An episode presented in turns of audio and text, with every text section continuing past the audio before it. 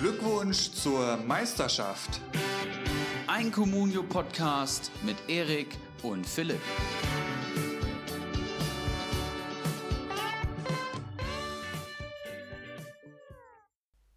Glückwunsch zur Meisterschaft, Folge 18, Spieltag 9. Hi und herzlich willkommen. Der nächste Spieltag muss besprochen werden. Erik, wie lief's? Ich habe meine gesehen zu haben, dass du ganz knapp am Spieltagssieg vorbeigeschraubt bist. Wie bist du damit umgegangen? Ja, ähm, das habe ich relativ locker gesehen. Moin erstmal auch von meiner Seite. Aber ähm, ja, du hast ja gesagt, knapp vorbeigeschrammt, aber ich habe natürlich auch ordentlich gepunktet. Mit 56 Punkten. Und wenn man so viele Punkte holt, dann ist einem fast egal, ob da noch jemand besser war. Ja, ich habe das ganz gut verdaut, muss ich sagen. Wie lief es ja. denn bei dir? Ja, ich wollte gerade sagen, von solchen Träumen, äh, von solchen Punktzahlen träume ich natürlich nur aktuell. Bei mir, ja, wir haben, du hast gerade schon ein bisschen Salz in meine Wunden gestreut vor der Aufnahme. Ähm, es, ich, es ist soweit, ich bin auf einem Abstiegsplatz, wie du mir gerade mitgeteilt hast. Die Gesamttabelle hatte ich mir nämlich äh, noch gar nicht so genau angeschaut. Ähm, Platz 15 im Moment vor Ulrich H. -Punkt. Zehn Punkte auf das rettende Ufer. Ne? Das ist noch nicht viel, aber das sind natürlich jetzt hier Tabellenregionen, wo ich mich eigentlich nicht sehe, trotz schon des ein oder anderen Transfers, der nicht so geglückt ist bei mir. Aber ähm, können wir ja während der Folge vielleicht nochmal ein bisschen genauer beobachten, äh, besprechen.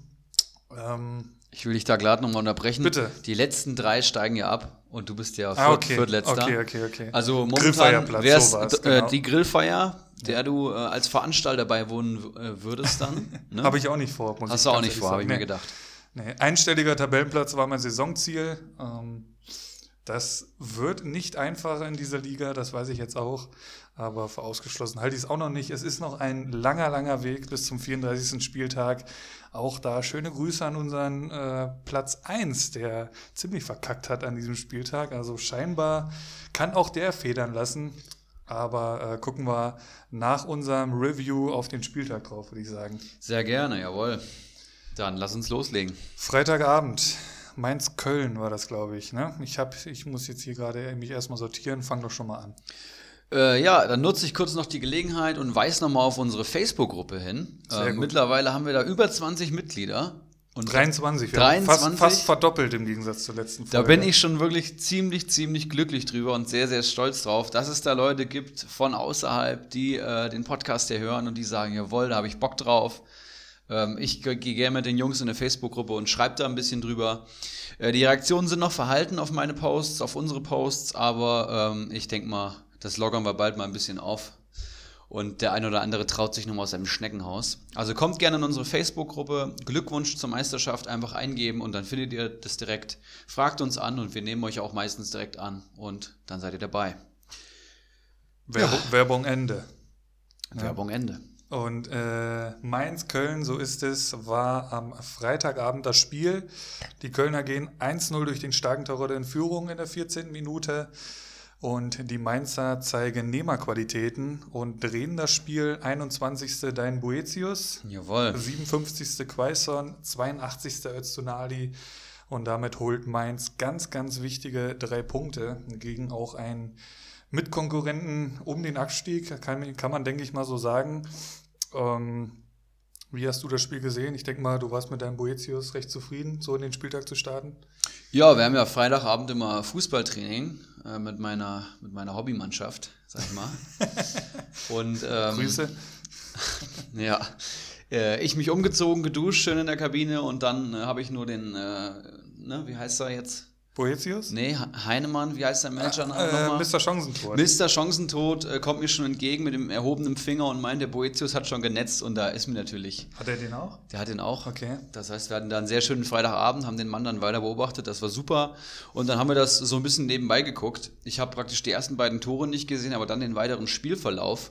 Ähm, ein Elfmeter, der da nicht gegeben wurde, ähm, ziemlich klare Szene, wie ich finde, auch Stimmt, im, im ja. Review. Das haben wir alle eigentlich ziemlich gut gesehen und haben gesagt, das muss einen Elfmeter geben. Dann ging es ähm, zum Virtual Assistant Referee und der hat dann trotzdem dagegen entschieden.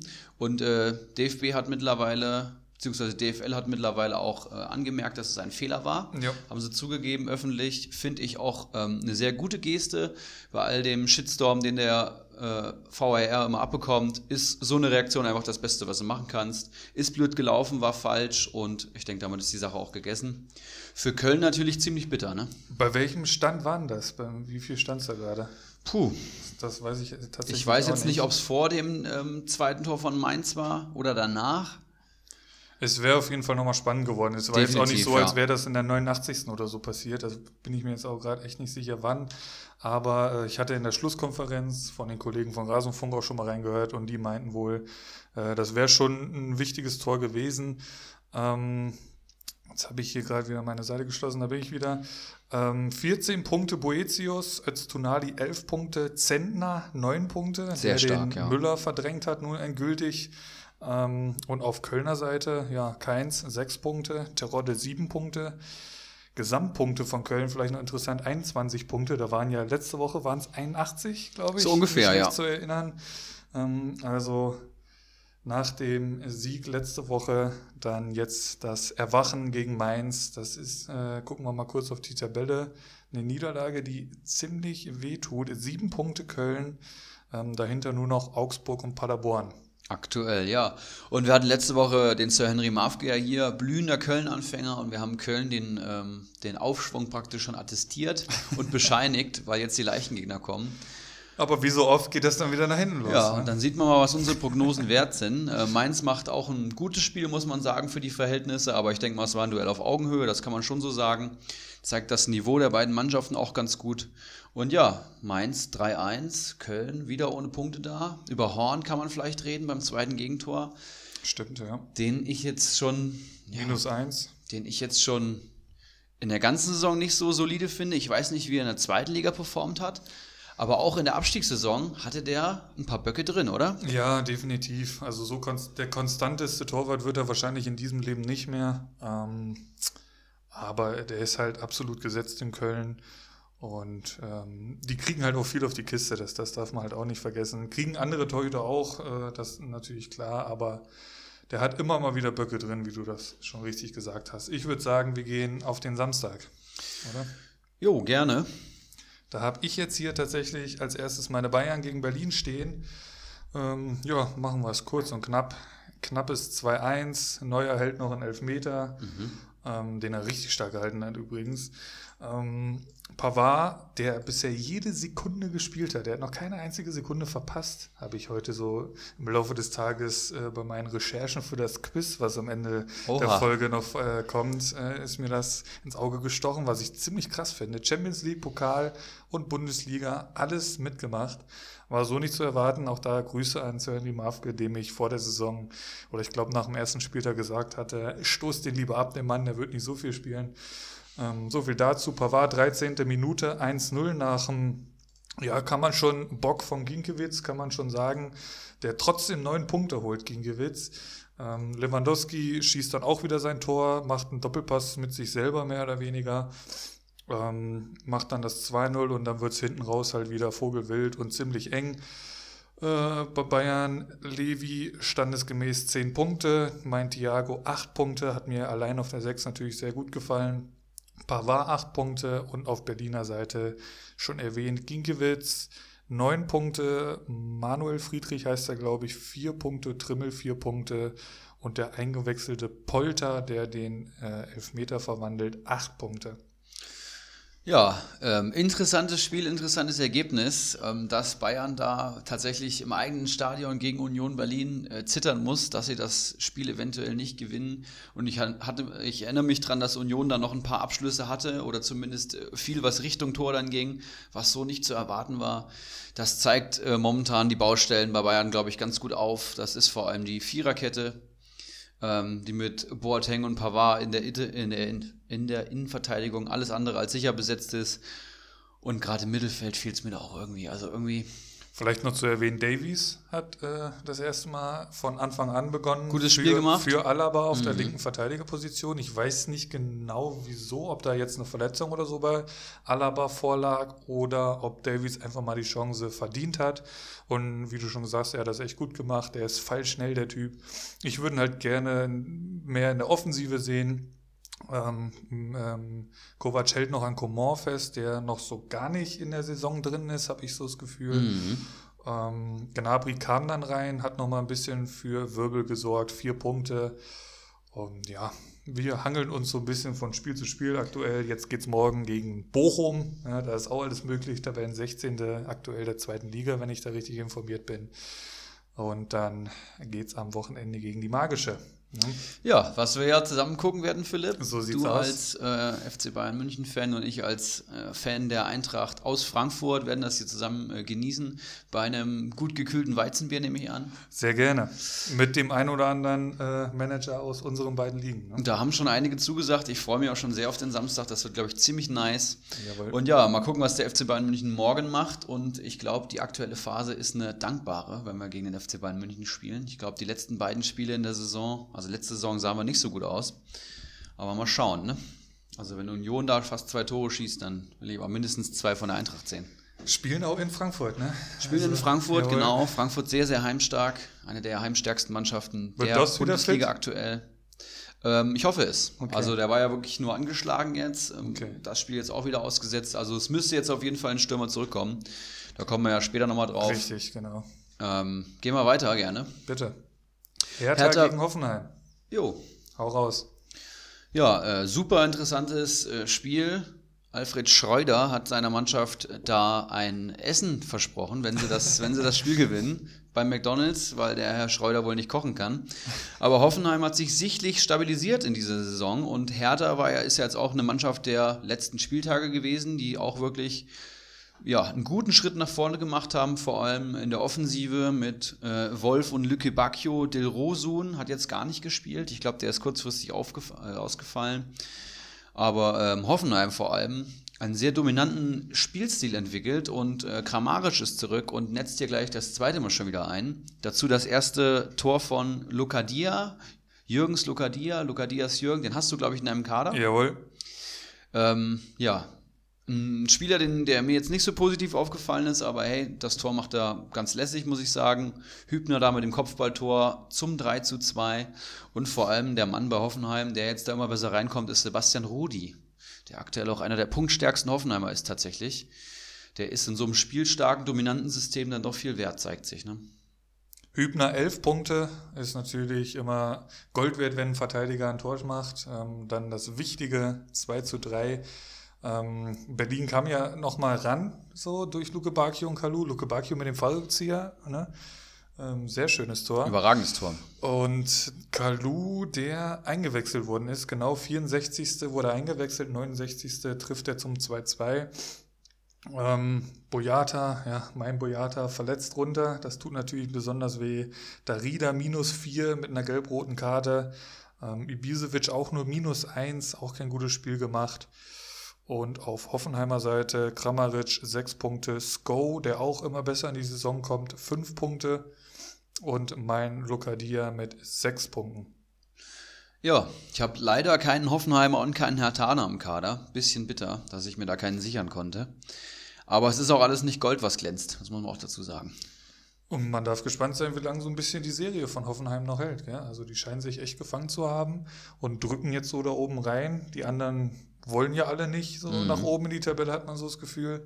Also Hoffenheim auf jeden Fall jetzt auch ein Kandidat, der da äh, ab Platz 10 aufwärts äh, mal so in diese Richtung schielen kann. Obwohl Hoffenheim, wie ich finde, also ich habe die letzten drei Spiele fast äh, immer verfolgt, entweder in der Konferenz oder direkt geguckt. Und gerade in den Anfangsphasen kommen die immer erst gar nicht ins Spiel rein. Da drückt dann die gegenüberliegende Mannschaft schon immer stark.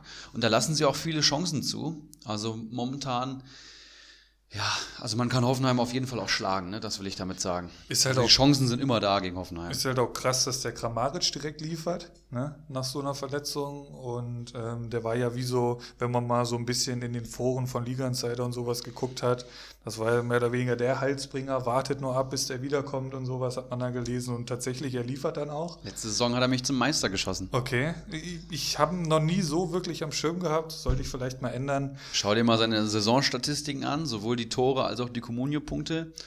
Und dann wirst du sehen, dass das der beste Hoffenheimer ist. Ja, wie gesagt, ich werde mir mal genauer anschauen in nächster Zeit.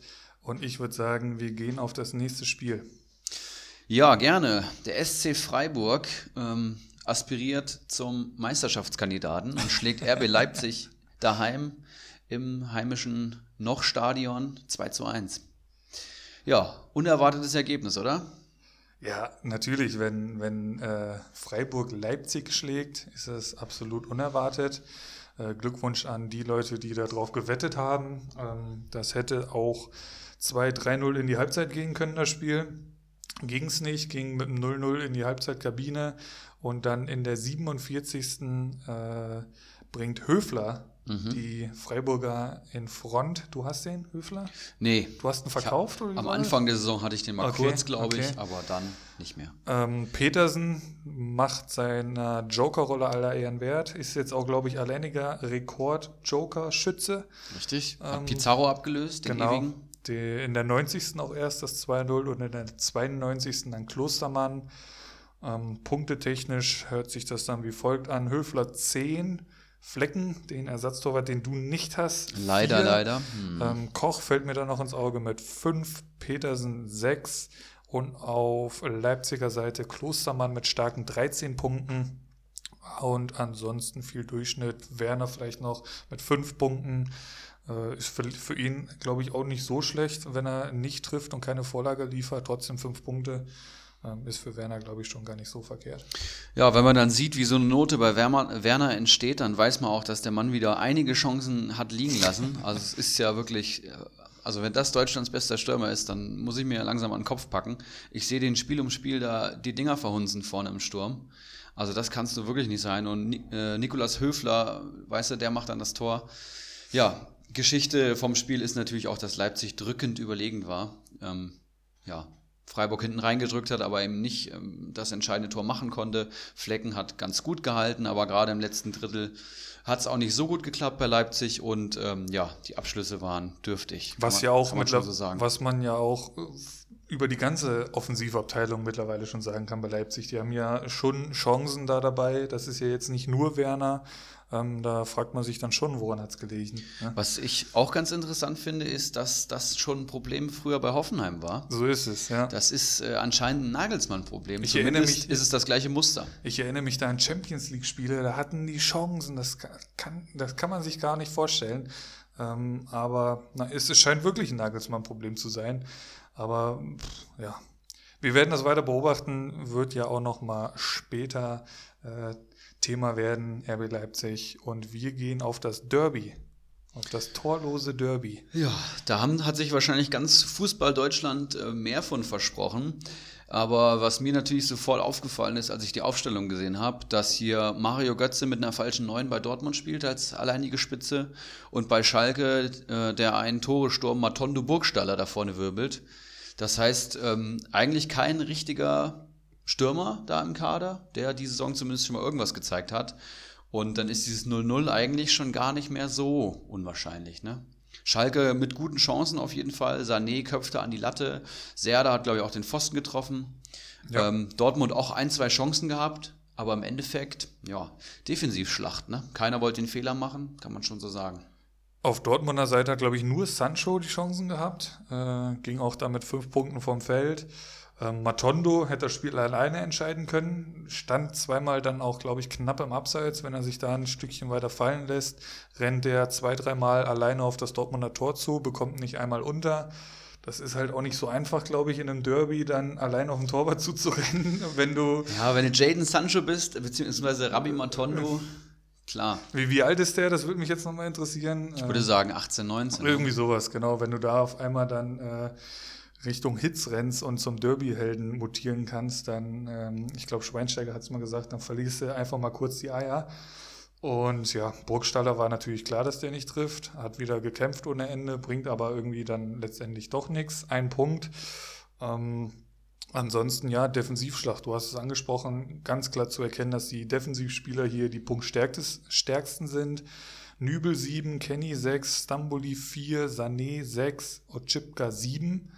Und das ist dann ähnlich auf Dortmunder Seite.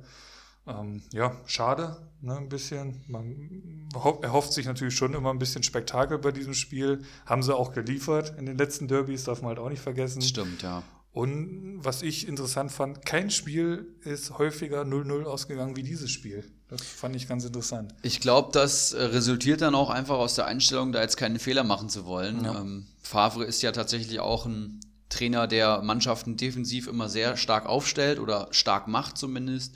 Und Schalke eben diese Saison auch enorm stabil, das muss man mal sagen, unter Wagner. Obwohl das jetzt namentlich eine Viererkette ist, wo ich vor der Saison gesagt hätte, die kriegen, die kriegen richtig die Hütte voll. Aber sehr, sehr stabil hinten drinne. Auch John Joe Kenny, der mal wirklich ein gutes Spiel gemacht hat, defensiv. Ja, ähm, was auch interessant ist, in dieses Spiel ist Dortmund nicht als Favorit gegangen. Das stimmt. Und das gab es schon lange nicht mehr bei so einem Derby. Und äh, ja, wir haben es schon gesagt, Schalke hatte eine Menge Chancen. Und damit ist eigentlich auch schon alles über dieses Spiel gesagt, ne? Leider, ja. Leider, leider. ja. 4-4 wäre schon geiler geworden. Schauen wir, was in der Rückrunde geht. Oder vielleicht treffen sie ja auch noch im Pokal aufeinander. Ist Schalke noch dabei? Das weiß ich jetzt nicht ganz genau. Ähm, Gehe ich jetzt einfach mal von aus.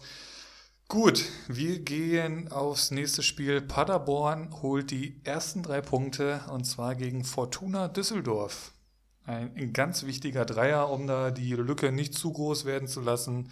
Ähm, es treffen dein Schonlau, ja, nächster Torschütze. Du hast einige Torschützen so in letzter Zeit, oder? Ja, was heißt letzter Zeit? Mein letzter Spiel, also der Spieltag vom achten Bundesligaspieltag, der war natürlich nix, aber jetzt habe ich wieder aus jedem. Davor, davor, hattest du auch mehrere Torschützen, glaube ich, der Spieltag. Wir saßen hier vor kurzem schon mal und da waren schon immer. Ich hatte schon mal, also ich bin auch ja, Man ja. Manager des Monats, das kann ich mal hier kurz verkünden, ja. Ähm, ich hatte davor auch, glaube ich, wieder einen 50-Punkte-Spieltag, also ja. Was mir hier als allererstes ins Auge fällt, wenn ich mir hier so die Comstats angucke, sind hier deutlich mehr gelbe Karten verteilt worden als im Derby. Das ist, hätte ich jetzt so nicht erwartet. Und hier haben wir 1, 2, 3, 4, 5, 6, 7, 8, 9 gelbe Karten bei Paderborn gegen Düsseldorf. Im Derby gab es nur 1, 2, 3, 4, 5 gelbe Karten. Ja, das ist ein Spiel gewesen, das für den neutralen Zuschauer sichtlich keine Augenweide war. Es wurde viel gekämpft.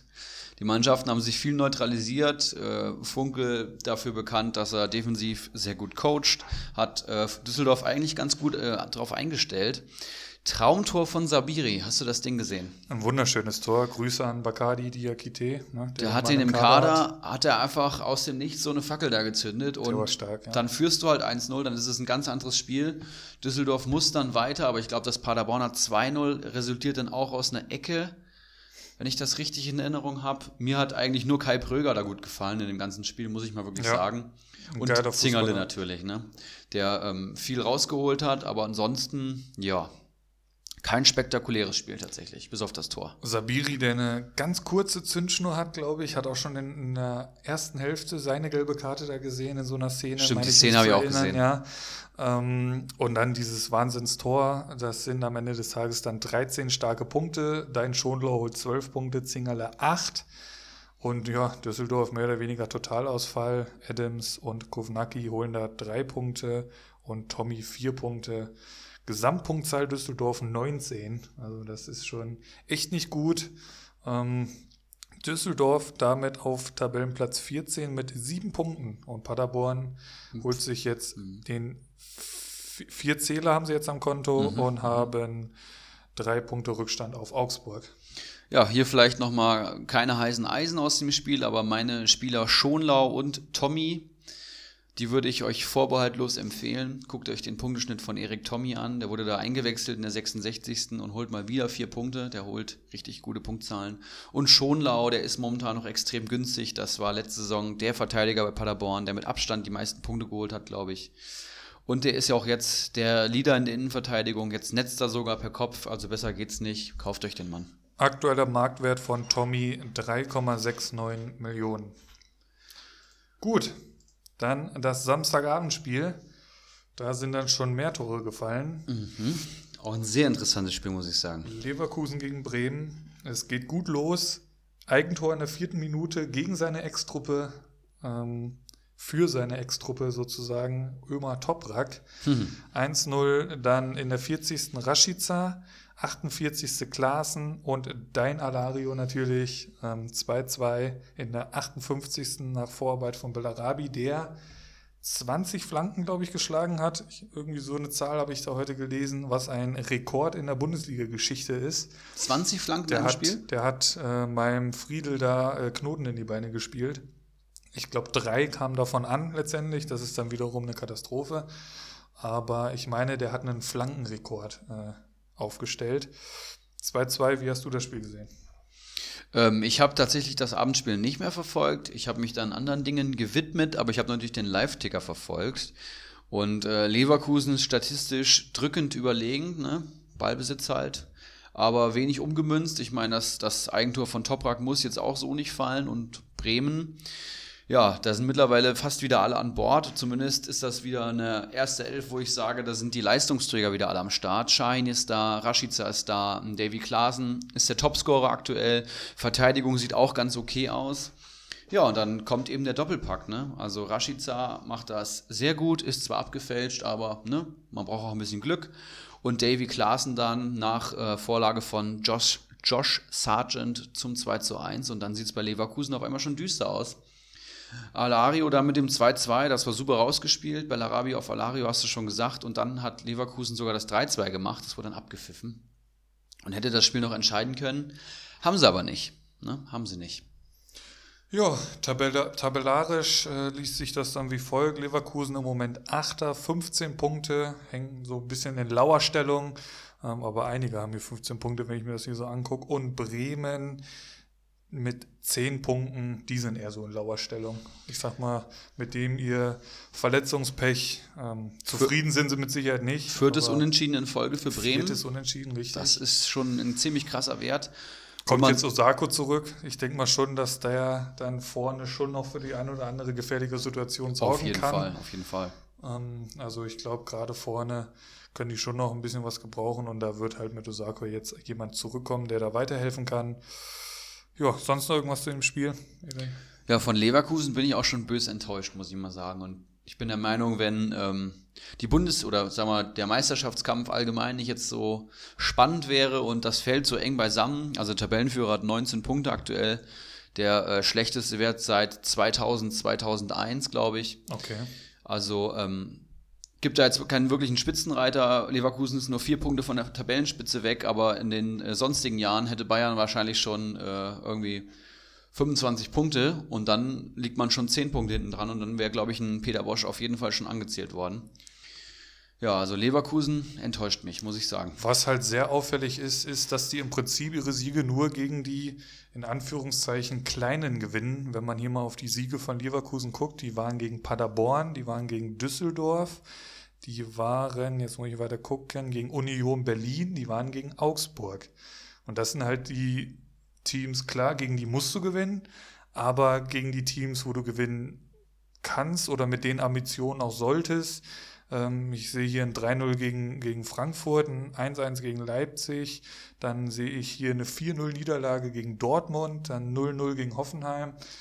Also dieser Bosch-Fußball, das ist einfach. Pff, Natürlich, er, er will ja auch Spektakel, das sagt er auch. Er will den Fans was bieten. Ist für den neutralen Zuschauer auch ähm, spannend und schön anzusehen. Aber ob das letztendlich dann für europäischen Fußball reicht, beziehungsweise da am Ende der Saison auf den äh, Tabellenplätzen zu stehen, die europäischen Fußball zulassen. Ich weiß nicht, ob es dafür dann echt reicht, diese Saison. Ist halt auch sehr einseitig, weil der Mann einfach nur ein taktisches Konzept hat.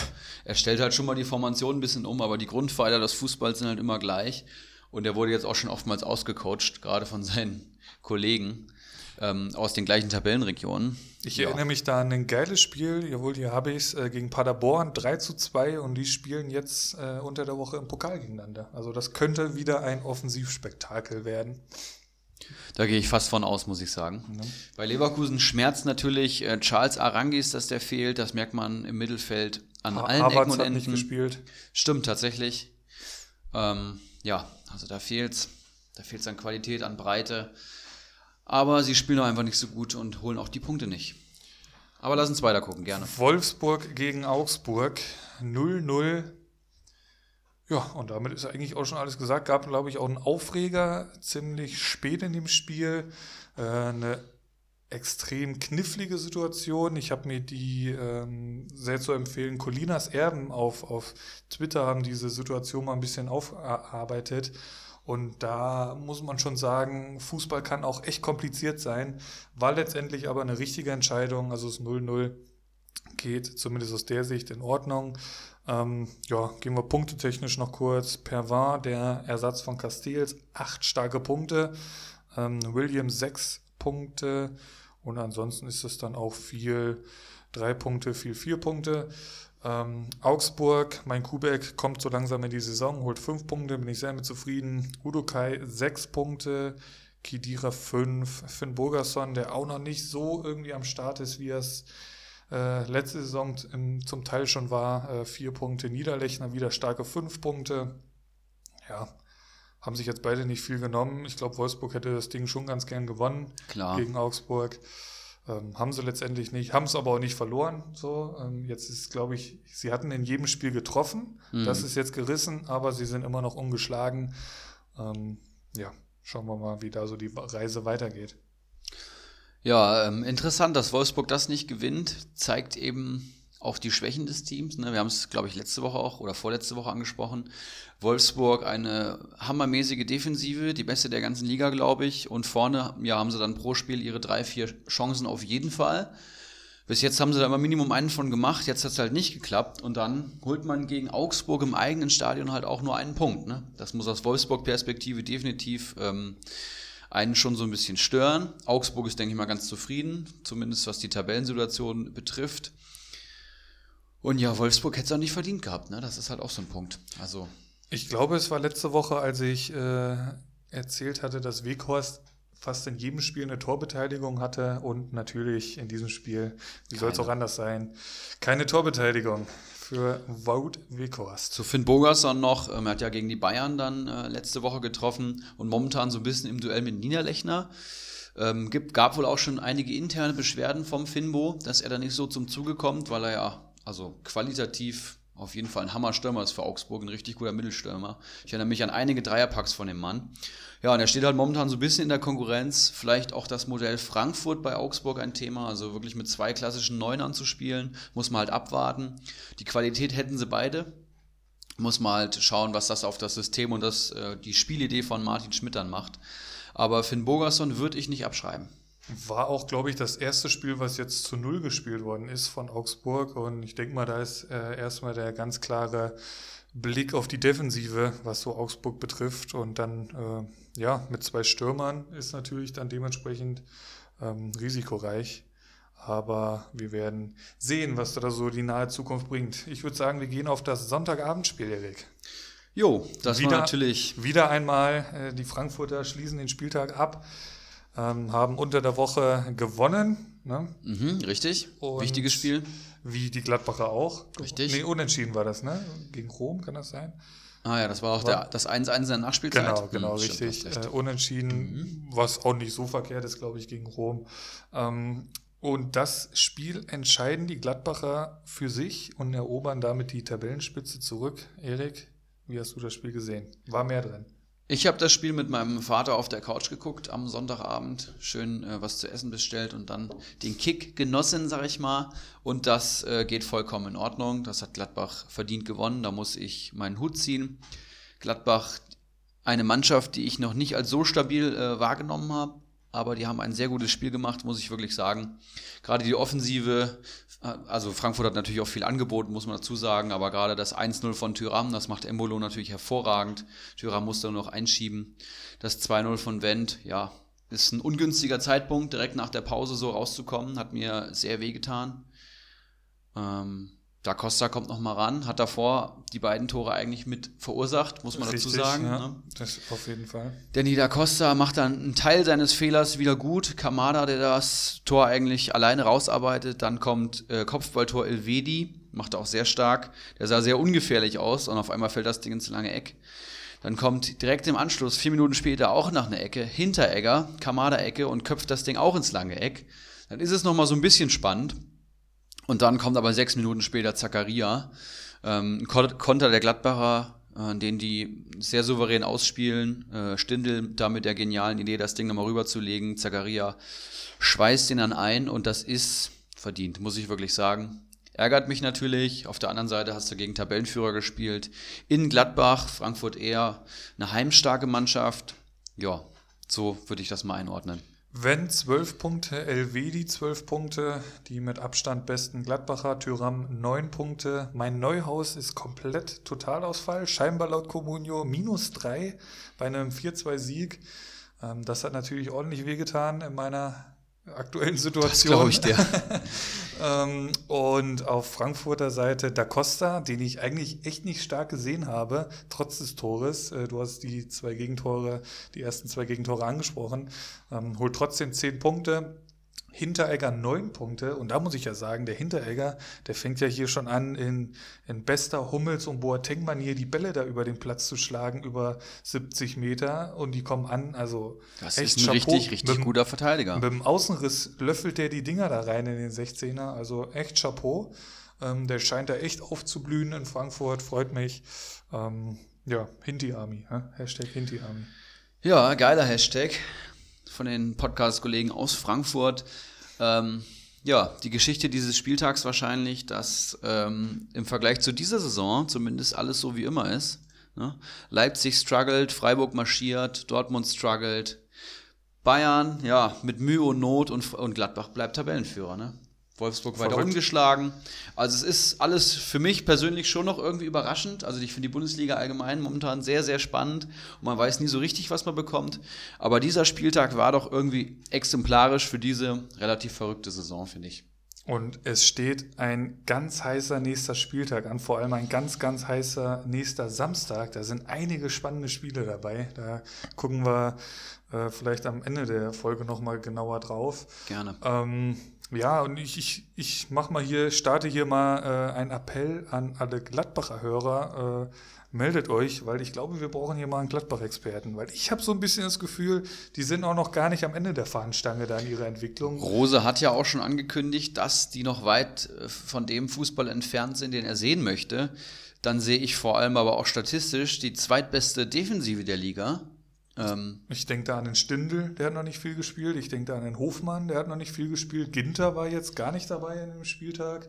Also das ist ja schon extrem. Man hat so eine Art neue Büffelherde da vorne mit Tyram und Player und Hermann blüht auch noch mal auf, wieso auch immer. Den Klappt schon viel da, ne? Ja, extrem. Und ich hatte gar nicht so den Eindruck am Anfang der Saison. Das lag auch daran, dass am Anfang viele Spiele waren, wo man sagt, Gladbach, huh, was, was ist das für eine Mannschaft, was machen die? Und dann gewinnen sie es halt 1-0. Mhm. Also sie haben nicht überzeugend gespielt und dann ähm, trotzdem die Ergebnisse eingefahren. Jetzt spielen sie überzeugend und fahren die Ergebnisse ein. Ich meine, letzten Spieltag 1-0 gegen Dortmund verloren, aber hey, das hätten die auch gewinnen können. Da waren auch viele Chancen auf Gladbacher Seite da. Und wenn das noch nicht das Ende der Fahnenstange ist, dann bin ich doch auf sehr auf die Entwicklung gespannt. Aber ist ja absurd, dann hast du dann solche Spiele in der Euroleague da dazwischen, wo sie ja jetzt schon mehr wie einmal enttäuscht hat. Jetzt gegen Rom würde ich vielleicht sagen, okay, kann man so machen. Ja. Aber äh, dieses Wolfsberger 4-0-Ding und so, hast du dann so ein Spiel dabei. So ein Spiel war jetzt in der Bundesliga noch gar nicht dabei. Also echt sehr, sehr spannend, was da so abgeht. Ich, äh, ja, so, so ein Krugbräu, so ein Chancentod und wir haben noch einige Gladbacher bei uns in den Ligen. Meldet euch mal. Ich glaube, wir würden euch gerne mal ein bisschen interviewen, was so in diese Richtung geht.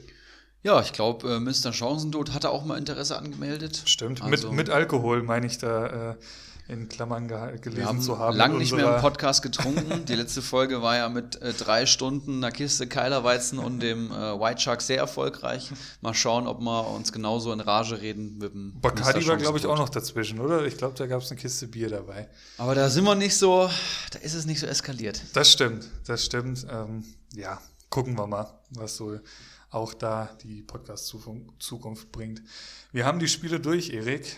Ähm, ich würde sagen, wir machen weiter mit ein paar Thesen. Ich habe drei Thesen mitgebracht, was so den Spieltag oder die generelle Lage der Bundesliga so ein bisschen zusammenfasst. Es ist nicht mal unbedingt meine Meinung. Ich würde einfach nur gerne deine Meinung dazu hören oder wir, wir riffen ein bisschen auf diesen Gedanken. Meine erste These. Leipzig verliert in der Bundesliga bis zur Winterpause kein einziges Spiel mehr. These Nummer eins. Das heißt jetzt nicht, dass ich, dass das meine Meinung ist, nur ich habe mir den Spielplan von Leipzig mal genauer angeschaut. Den würde ich mir jetzt auch als erstes anschauen. Und ich lese sie jetzt einfach mal so vor, ähm, wie ich das hier angezeigt bekomme. Also Freiburg war jetzt am vergangenen Wochenende die 2-1-Niederlage, die so nicht zu erwarten war. Mhm. Jetzt geht es im Pokal gegen Wolfsburg. Gut, interessiert den Communio-Manager auch nicht. Aber dann geht's los.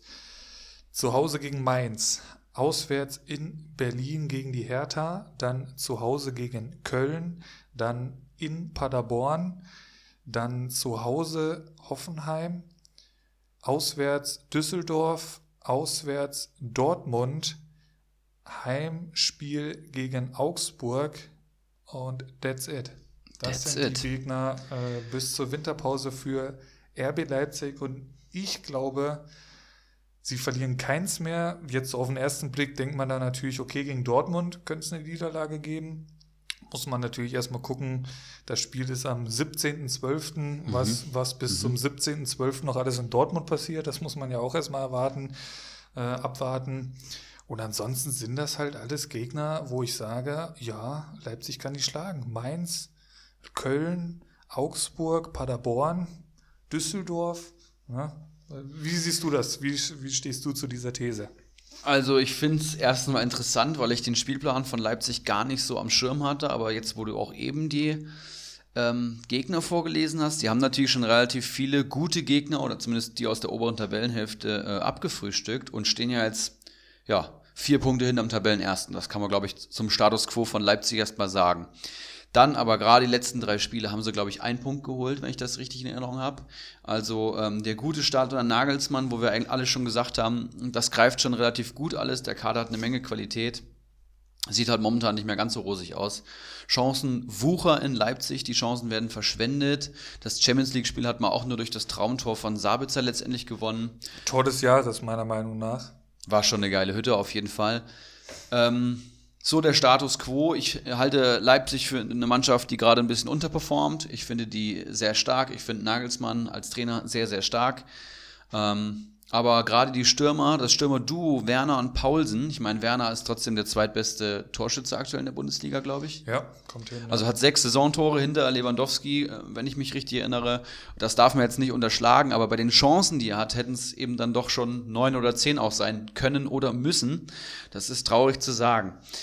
Ja, dann der Spielplan. Mainz, Hertha, Köln, ja, okay. Daheim gegen Mainz und Köln gehe ich vollkommen mit. In Berlin könnte schwierig werden. Das, das stimmt, da könnte Aber das, das Spiel, da dass sie es verlieren, das kann gut sein. Also beziehungsweise, dass sie es nicht verlieren. Zumindest ein Unentschieden. Dann Paderborn werden sie klar gewinnen. Hoffenheim daheim, denke ich, schlagen sie auch. Ähm, da sehe ich Hoffenheim nicht stabil genug, um da einen Punkt in Leipzig zu holen. Dann kommt Düsseldorf, ja, die werden sich hinten reinstellen. Das wird ein ähnliches Spiel wie wahrscheinlich jetzt gegen Freiburg. Aber auch da hat Leipzig natürlich deutlich mehr Qualität. Und dann kommt natürlich der Showdown. Dienstag 20.30 Uhr, englische Woche, 17.12. Ah, okay.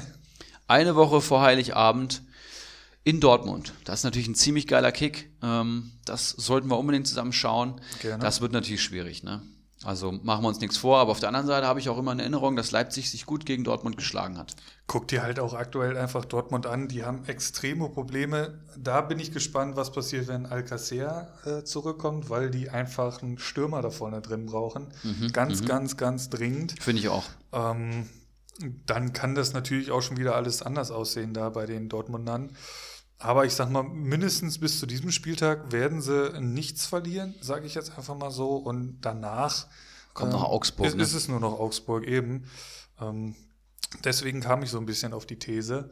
Und du hast es angesprochen, die lauern vier Punkte, glaube ich, waren es jetzt. Ne? Moment, mhm, ich guck mal kurz. Jawohl, vier Punkte hinter Gladbach. Und das ist ja eine ganz angenehme Ausgangssituation, wenn man jetzt einfach mal die Punkte drauf rechnet, die vorausgesetzt, sie verlieren es nicht mehr. Und ähm, da ist auf jeden Fall mit zu rechnen mit RB Leipzig in den nächsten Wochen. Ja, ähm, Wahnsinn. Und wenn vor allem Heimspiele gegen Mainz, Köln, Hoffenheim und Augsburg, also da sehe ich Minimum mal, ich würde mal sagen, 10 Punkte safe.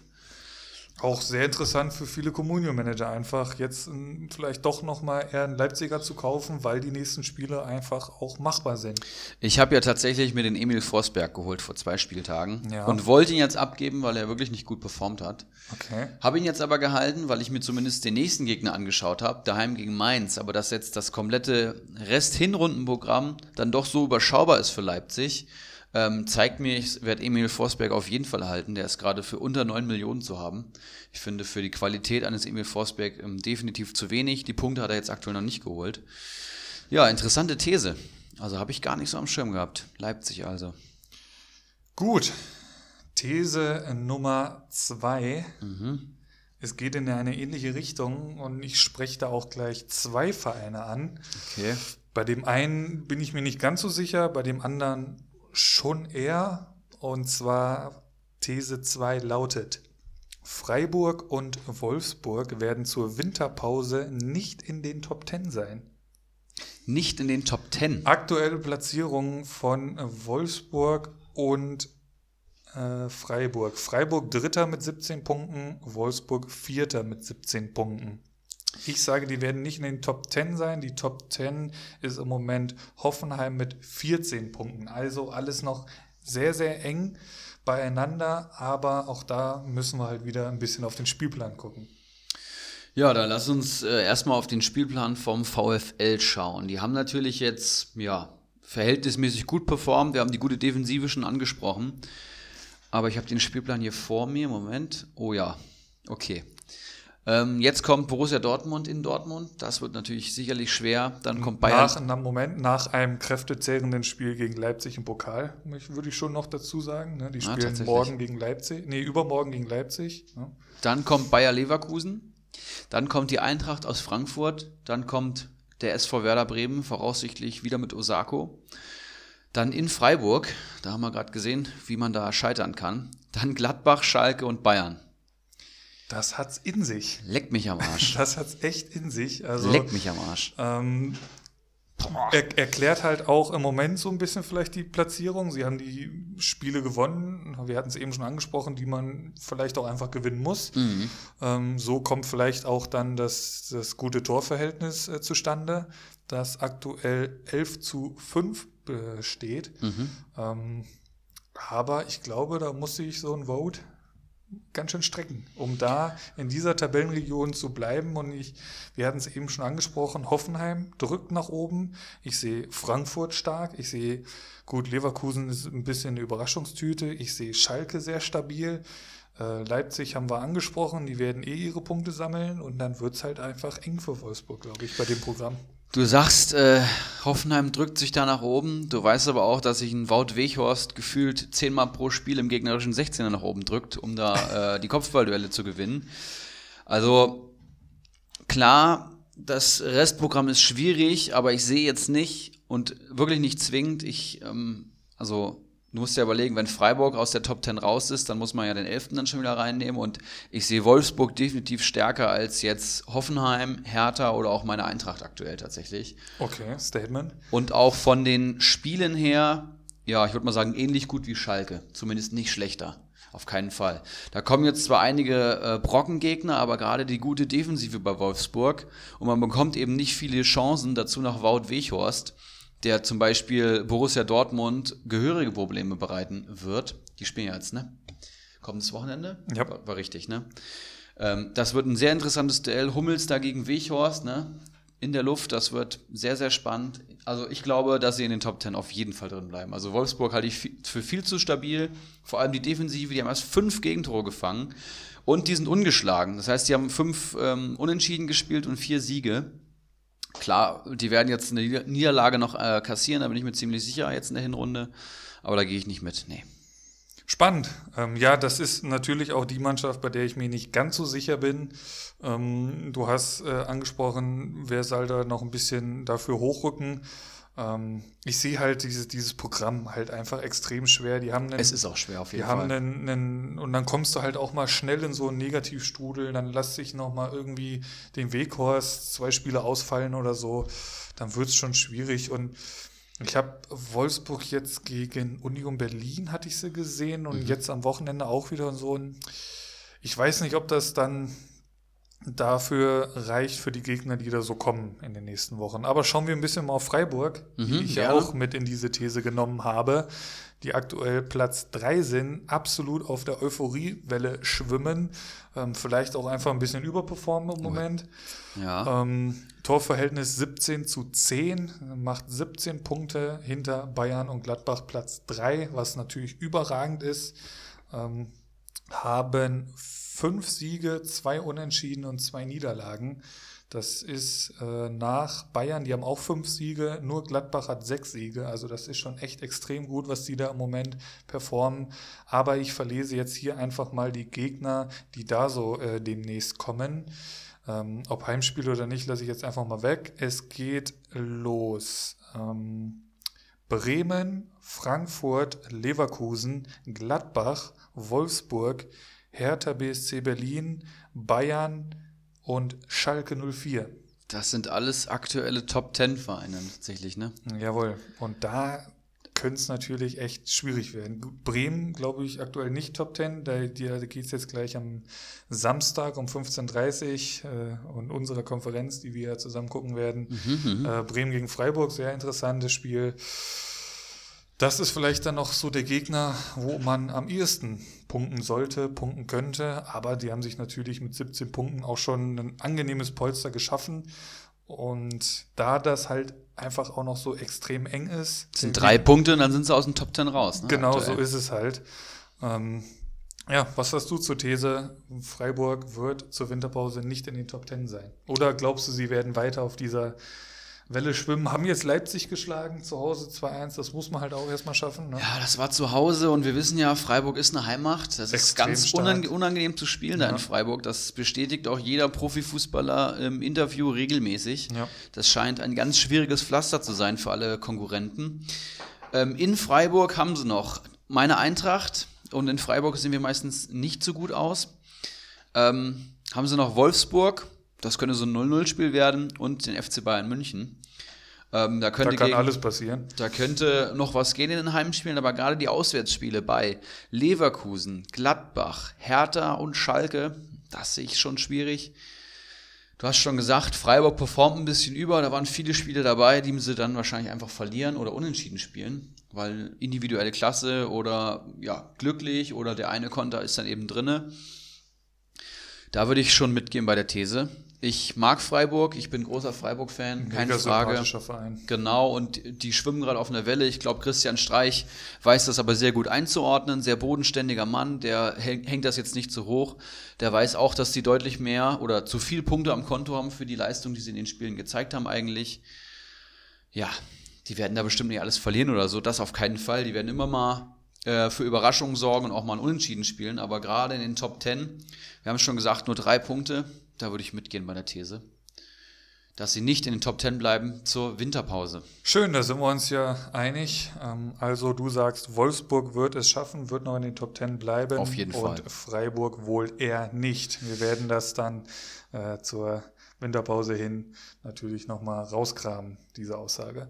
Ähm, ja, warte. Ja. Ich würde sagen, wir stellen noch ganz kurz einen Communio-Bezug zu den beiden ersten Thesen bitte, hier. Bitte, sehr gut. Finde ich super interessant. Ihr habt es ja gerade gehört, die Spielpläne, das macht eben doch viel auf, aus bei Communio, gegen welchen Gegner man spielt. Es macht auch viel aus, ob man zu Hause oder auswärts spielt. Bei manchen Spielern mehr, bei manchen weniger äh, weniger. Einige Gegner, äh, Spieler funktionieren nur zu Hause, einige treffen gerne auswärts. Da gibt es schon Präferenzen, die man sich bei comstats.de in den einzelnen Profilen schon mal anschauen kann. Da sieht man die Durchschnittspunktzahlen für Heim- und Auswärtsspiele. Und ihr habt es gerade schon gehört, RB Leipzig-Spieler scheinen jetzt einfach, jetzt scheint der Zeitpunkt zu kommen, sie sich zu holen. Die sind, glaube ich, eh recht teuer, Leipziger schon allgemein. Kommt hin, ja. Aber jetzt werden sie es eben auch in Punkten, denke ich mal, zurückzahlen. Da müsste schon viel passieren, dass äh, da jetzt keine Besserung eintritt. Auf der anderen Seite, Freiburger und Wolfsburger waren in den ersten neun Spieltagen jetzt wirklich richtig gute Preis-Leistungsspieler. Wenn ich da an Robin Koch denke oder an Christian Günther oder an Heinz, den ich letzte Woche so gelobt habe bei Wolfsburg, klar, neben Wout Weghorst, Gila Vogie, die Innenverteidiger allgemein. Das waren alles gute Punktelieferanten für einen ordentlichen Preis. Aber Arnold fällt mir da noch ein, der ja, stimmt. Hat. Zweitbester Wolfsburger. Aber es scheint jetzt wohl so, dass ähm, das Korsett jetzt enger geschnürt wird. Es wird zumindest schwieriger, muss halt schauen, wo Wolfsburg steht und wie viele Punkte sie noch holen werden. Aber Freiburger und Wolfsburger vielleicht langsam aus dem Team mal verabschieden lassen, wenn man da mehrere von hat. Oder zumindest genau beobachten, wie sie eben weiter spielen. Ja. Ne? Es könnte jetzt eine schwierigere Phase für diese Spieler werden. Vielleicht mal einen Wolfsburger oder einen Freiburger einen Leipziger tauschen, um da entsprechend ein bisschen gegenzusteuern. Ja, dem ist nichts hinzuzufügen. Und die dritte und letzte These ähm, ist aus unserer Facebook-Gruppe. Ähm, oh, geil. Und zwar nutzt oder schadet es der Bundesliga, dass es endlich mal wieder spannend ist, aus nationaler und internationaler Sicht? Finde ich eine sehr interessante Frage. Ähm, ist jetzt nicht so der Communio-Bezug, vielleicht kann man da noch irgendeinen Communio-Bezug herstellen, wenn du das hinbekommst. Mir es jetzt äh, so spontan nicht einfallen. Ich weiß nicht, ob ich den Namen jetzt hier äh, raushauen sollte von dem Kollegen, der die gestellt hat. Ähm, weiß ich nicht, darf man das?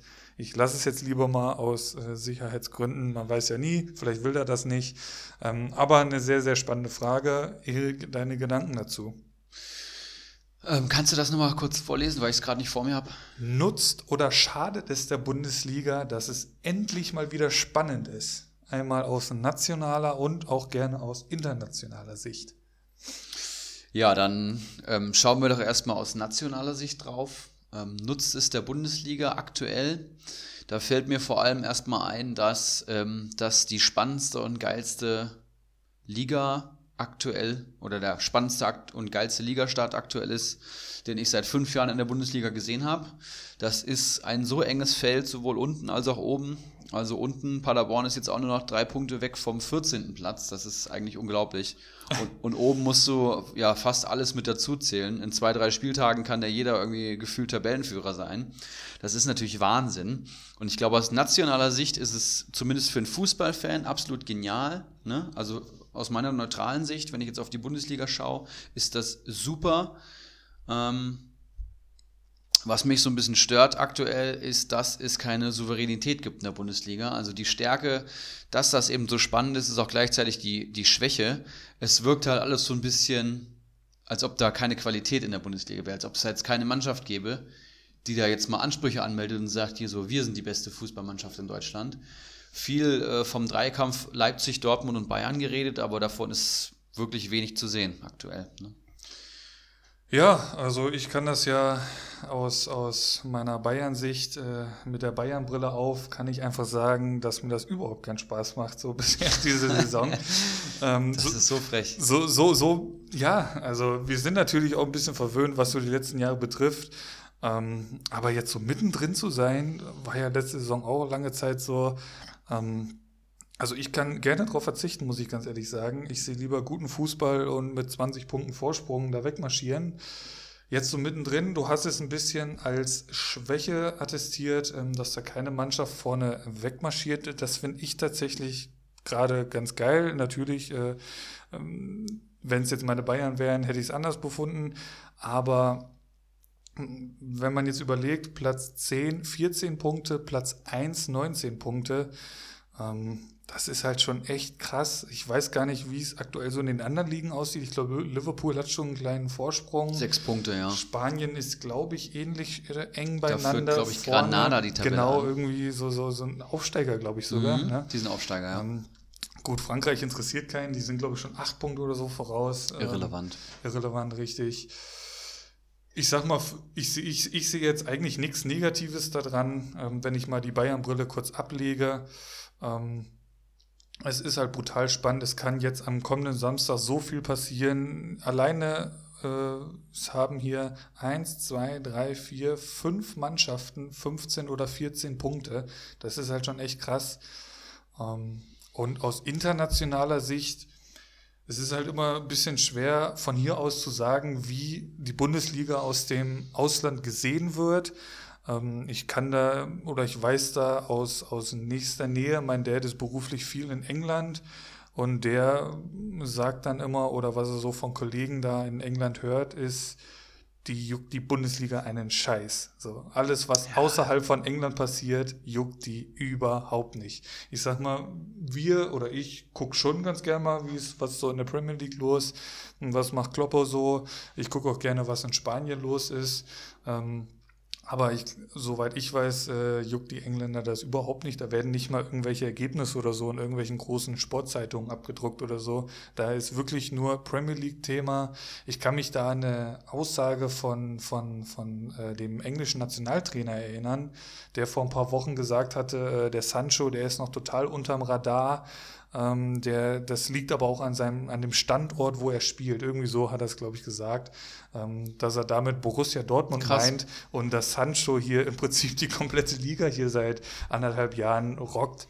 Ähm, das scheint einfach in England nicht so anzukommen. Deswegen bin ich da ein bisschen, ja, vorsichtig, was so die internationale Sicht auf die Bundesliga betrifft. Wir wissen, wie geil das hier ist, weil wir schon mehrmals hier angesprochen, wir haben die torreichste Liga. Mhm. Ähm, jetzt auch oben wie unten spannend.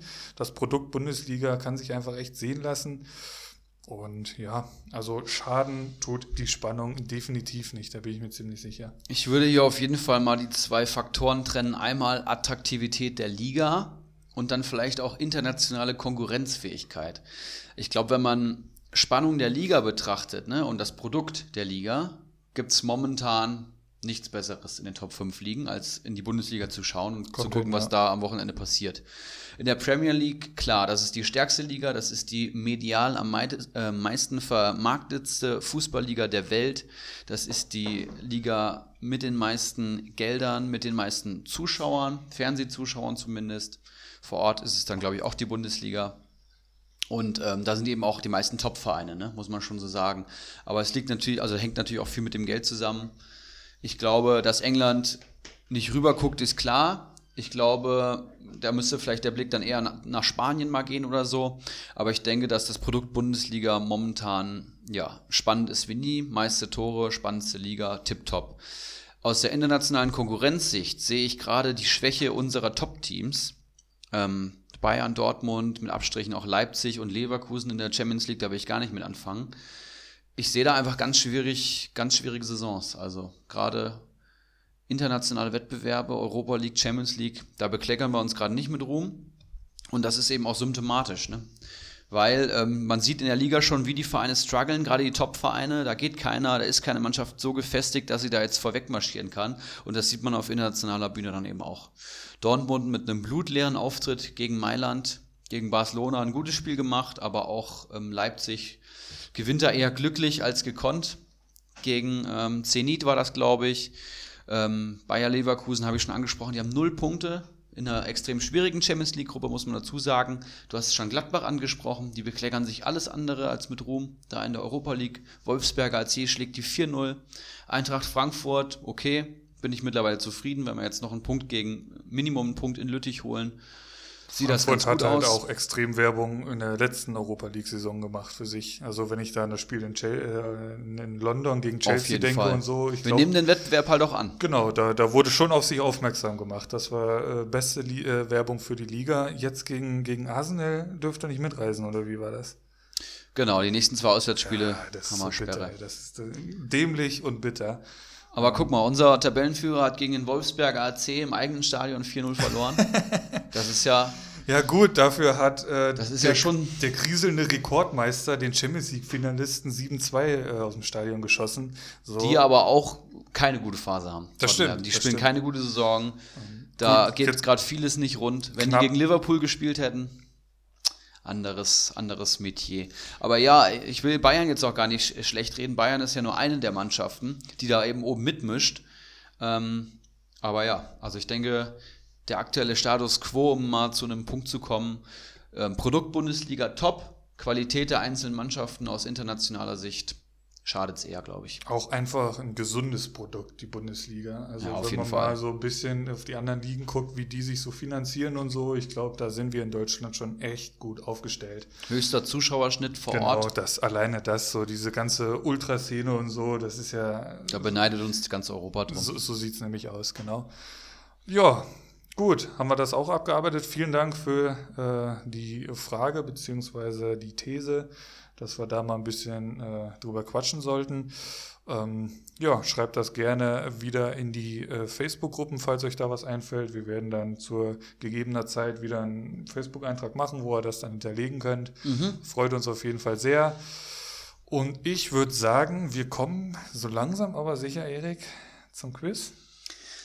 Ich bin schon äh, ziemlich aufgeregt. Du hast mich auch schon ziemlich heiß gemacht auf das Quiz, auf die heutigen Fragen, aber ich habe natürlich noch ein paar heiße Eisen mitgebracht. Okay, dann machen wir die erst. Auf jeden Ja, okay. Fall. Das Quiz Okay. ist natürlich auch so ein spannender Höhepunkt. Äh, hier kleines Mini-Duell zwischen uns beiden. Das machen wir mal schön am Ende. Heiße Eisen, ja. Davon gibt es jede Woche eine Menge und gerade aus Preis-Leistungssicht, ne, die stelle ich ja dann immer vor. Mein erstes heiße, heißes Eisen ist einem, ein, von einem Verein, von dem wir euch ein bisschen abgeraten haben. Es ist Marcel Tisserand vom VfL.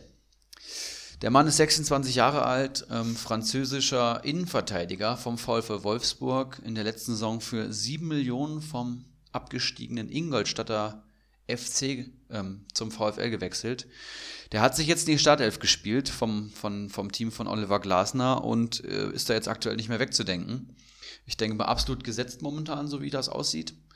Ähm, seit dem vierten Spieltag jedes Spiel über 90 Minuten gemacht. Der Mann hat jetzt 26 Punkte am Konto hat gegen Augsburg auch per Kopf getroffen, hat da 14, ach nee, gegen, gegen Augsburg hat er 4 geholt, ähm, hat aber auch schon per Kopf getroffen am sechsten Spieltag, hat 14 Punkte geholt, macht einen überragenden Punkteschnitt von 4,33. Das ist ein sehr guter Wert für 3,63 Millionen. Ähm, die nächsten Gegner haben wir aber schon angesprochen. Das heißt, hier bitte mit Vorsicht genießen, genau beobachten, was äh, Wolfsburg jetzt macht.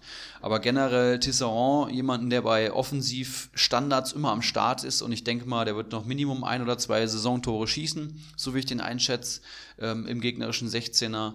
Und für den aktuellen Preis, also wenn er unter, weiterhin unter 4 Millionen bleibt, dann könnt ihr den problemlos holen aktuell. Ähm, ich denke, er wird es euch zurückzahlen. Gut, Tisserand, das erste heiße Eisen. Dann bleibe ich gleich beim VfL Wolfsburg, denn auch mein erstes heiße Eisen von zweieinhalb habe ich heute mitgebracht, ähm, ist Xaver Schlager. Ähm, 22 Jahre zentrales Mittelfeld, kam am Anfang der Saison aus Salzburg, war auch schon mehrmals Thema hier im Podcast Anfang der Saison. Ich hatte mir für mein Team geholt. Dann am dritten Spieltag die Horrorverletzung, er brach sich das Sprunggelenk. Oh, Und ähm, Gänsehaut. ja, darf man sich gar nicht so genau überlegen eigentlich. Ist jetzt in dieser Woche wieder auf dem Trainingsplatz äh, zurückgekehrt und dürfte wohl auch noch in der Hinrunde einige Spiele machen, wie es aussieht. Äh, geht alles schneller als vorerst gedacht. Der war und wird auch wohl äh, neben Arnold gesetzt sein. Aktueller Marktwert, und das ist eigentlich das Interessanteste an der Personalie, ist aktuell 2,5 Millionen.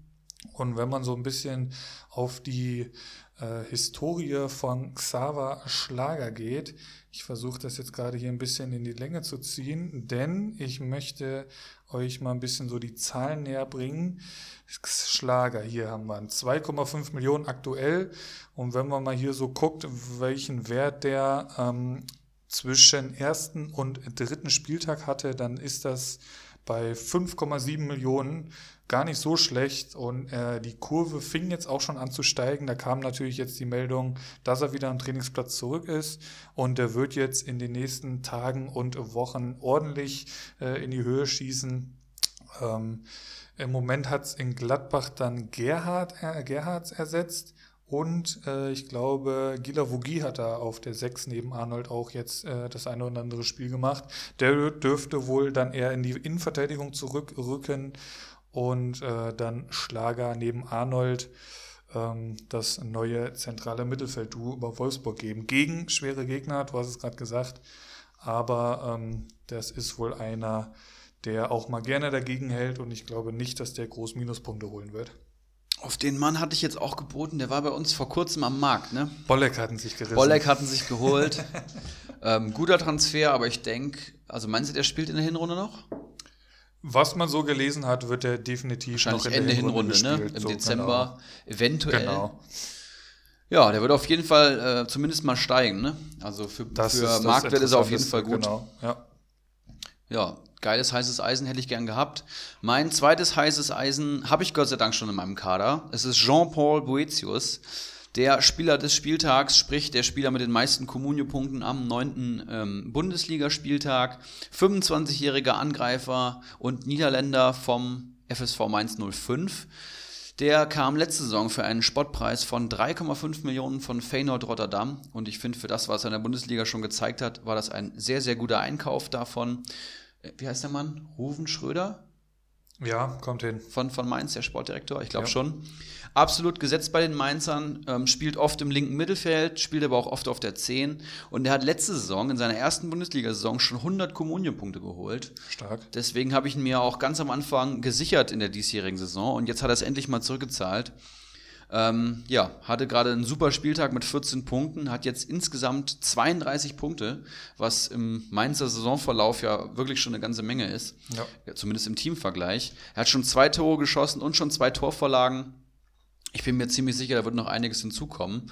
Mainz hat auch noch viele direkte Duelle, wo Boetius dann eben wieder glänzen kann. Punkte pro Spielwert aktuell von 3,56. Das ist bei einem Marktwert von 3,74 und ähm, dem Potenzial aus der letzten Saison, was da so ein bisschen mitschwingt. Eine absolute Kaufempfehlung. Holt euch den Mann.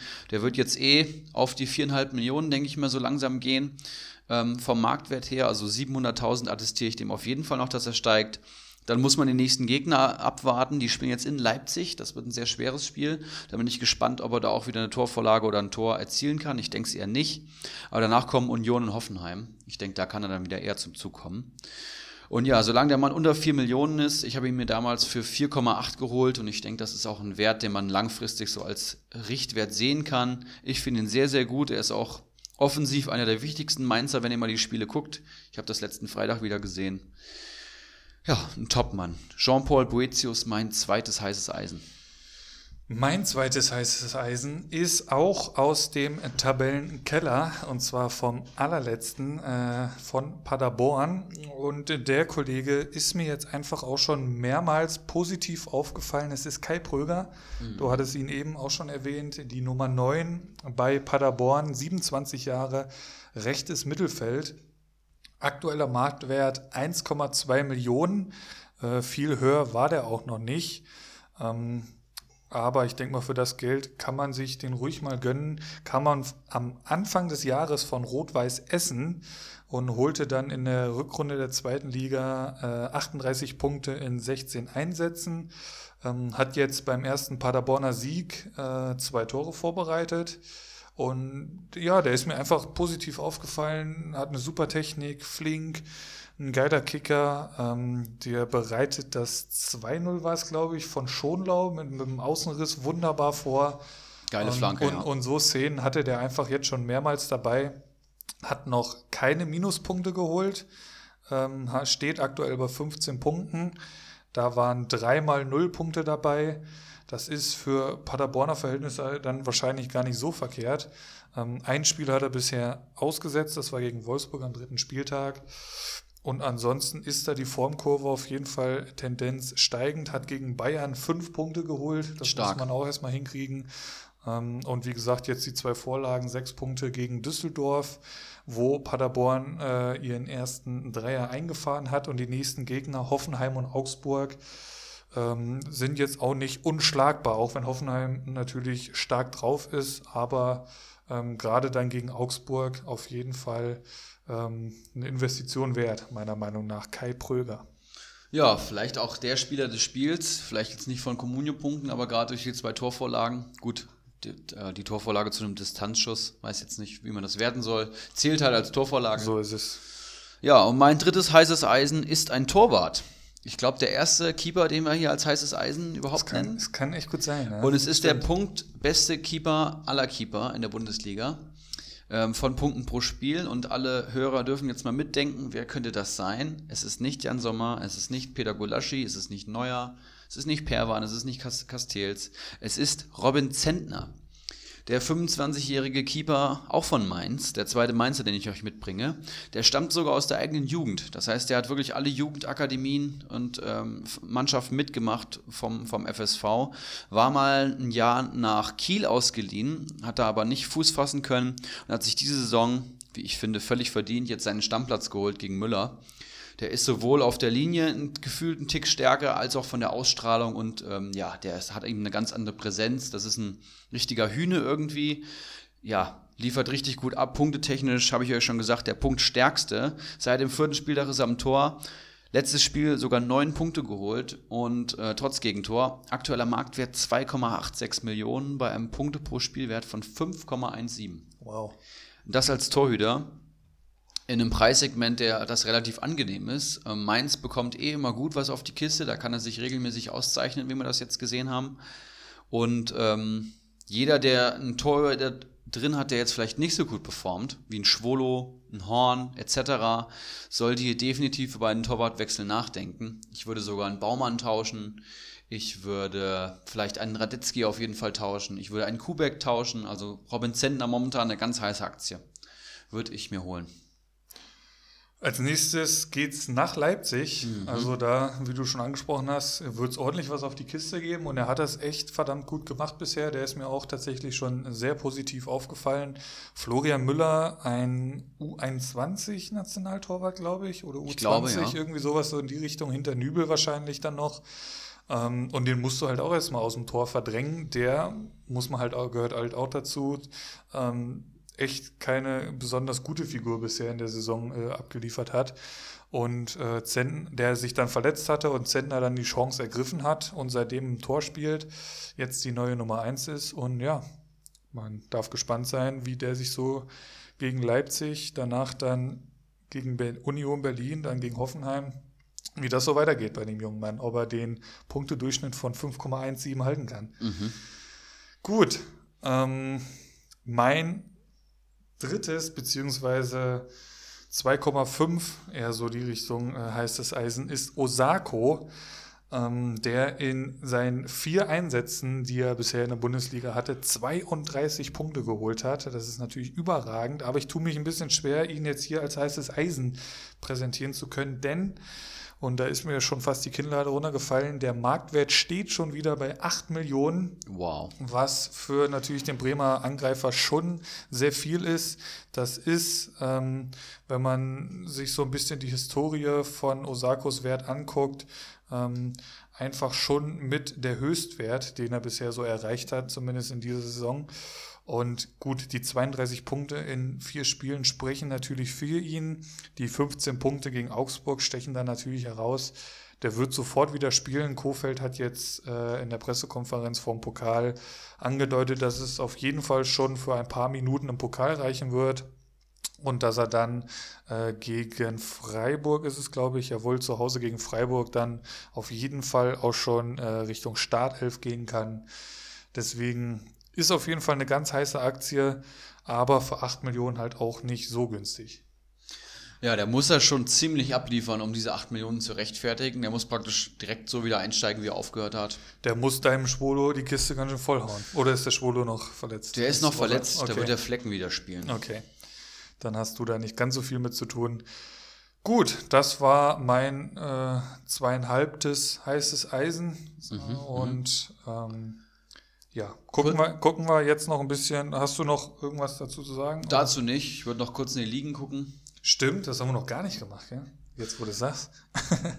ja, also ein, zwei Sätze. Wie gesagt, ihr könnt ja alle, alle externen Zuhörer können ähm, über die beiden Links in unsere Communities reingucken und können da schauen, wie es steht. Und alle Leute, die bei uns spielen, die wissen eh, was in ihrer Liga abgeht. Danino Nominio hat einen richtigen Scheißspieltag in unserer ersten Liga. Und ich bin da ordentlich rangerückt mit äh, über 50 Punkten, konnte 40 Punkte auf den guten Mann gut machen. Das sind jetzt zwar immer noch über 70 Punkte Abstand, aber ähm, ich habe gezeigt, der ist verwundbar. Ne? Und Platz 14 für Danilo Norminho, selbst ich bin vor ihm. Jemand, der da noch seinen Hut in den Ring geworfen hat, ist auf jeden Fall Bacardi Diakite, Der hat sogar noch einen höheren Mannschaftswert als der Norminho. Und der hat jetzt, ähm, ich glaube, nur zwei Punkte weniger geholt im Monat als ich. Das heißt, ich und der Bacardi, wir drehen gerade richtig auf und sitzen in der Nino Norminho ähm, im Nacken. Ich habe ihm eben schon mal angekündigt. Am zwölften Spieltag wird der Bolek erst aus dem LVM-Pokal werden, werfen und dann wird es eine Treibjagd. Also das wird Sehr ein gerne. Dreikampf. Also dafür, dass wir ihn hier schon mehrmals äh, zum, zur Meisterschaft gratuliert haben, hört sich das auf einmal ganz anders Es an. ist halt Comunio, ne? da ist äh, so ein aktueller Spieltag schon immer ein guter Status quo, aber du hast es gesehen. Ähm, Weghorst trifft nicht, da ist der Kader komplett in sich zusammengebrochen. Die Schalker wissen gar nicht, was sie da machen, punktetechnisch. Und dann äh, kommen eben Ibras Eriksson und Bacardi und ich, ich räumen sagen, da mal richtig ab. lass uns gar nicht so viel jetzt schon wieder über einen Danino äh, quatschen, auch wenn das natürlich gut tut, dass er mal ein paar Punkte liegen lässt, sondern äh, schauen wir erstmal ein bisschen auf euch beide. Denn du warst lange Zeit Tabellenführer, wenn ich mir so die Live-Punkte am Wochenende angeschaut habe. Und dann am Sonntag hat der Bacardi nochmal richtig aufgedreht. Ne? Der hat den Darida mit minus, Allgemein, ja. der hat den Darida mit minus vier Punkten äh, vom Samstag noch äh, rumgeschliffen und dann hat er am Sonntag, ich sehe hier Elvedi mit zwölf Punkten, Hinteregger neun Punkte. Gut, Sabiri war am Samstag schon, der hat am Kader mit 13 Punkten und Rashica mit 8 Punkten. Also der Sonntag hat nochmal richtig reingehauen beim guten Bacardi Diakite. Auf jeden Fall. Ähm, der, glaube ich, vier Torschützen hat. Der hat Elvedi im, im Kader, Hinteregger, zwei Innenverteidiger, die treffen. Das sind eine Menge Punkte. Ja, Gold wert. Der hat Sabiri, der richtig abgeräumt hat. Der hat ähm, Rashica, der hat jetzt wieder getroffen. Tyram hat er sich jetzt noch geholt. Sicherlich ist er jetzt im Minus und wird noch was verkaufen müssen. Aber auch da wird er auf jeden Fall ähm, mit, dem Marktwert Gewinn machen. Pervin 8 Punkte. Ja, Das ist stark. auch in der Breite einfach ein richtig guter Kader. Salif Sané hätte sogar noch das Tor machen können. Der ähm, ja, zweitpunktstärkste Verteidiger aktuell, glaube ich. 8 Millionen schon wert sehe ich hier. Hat nur mit 10 Mann gespielt. Uth hat, kam nicht zum Einsatz im Derby. Ein Kader auf jeden Fall, vor dem ich mich fürchte und vor dem sich auch Danilo Norminho fürchten sollte.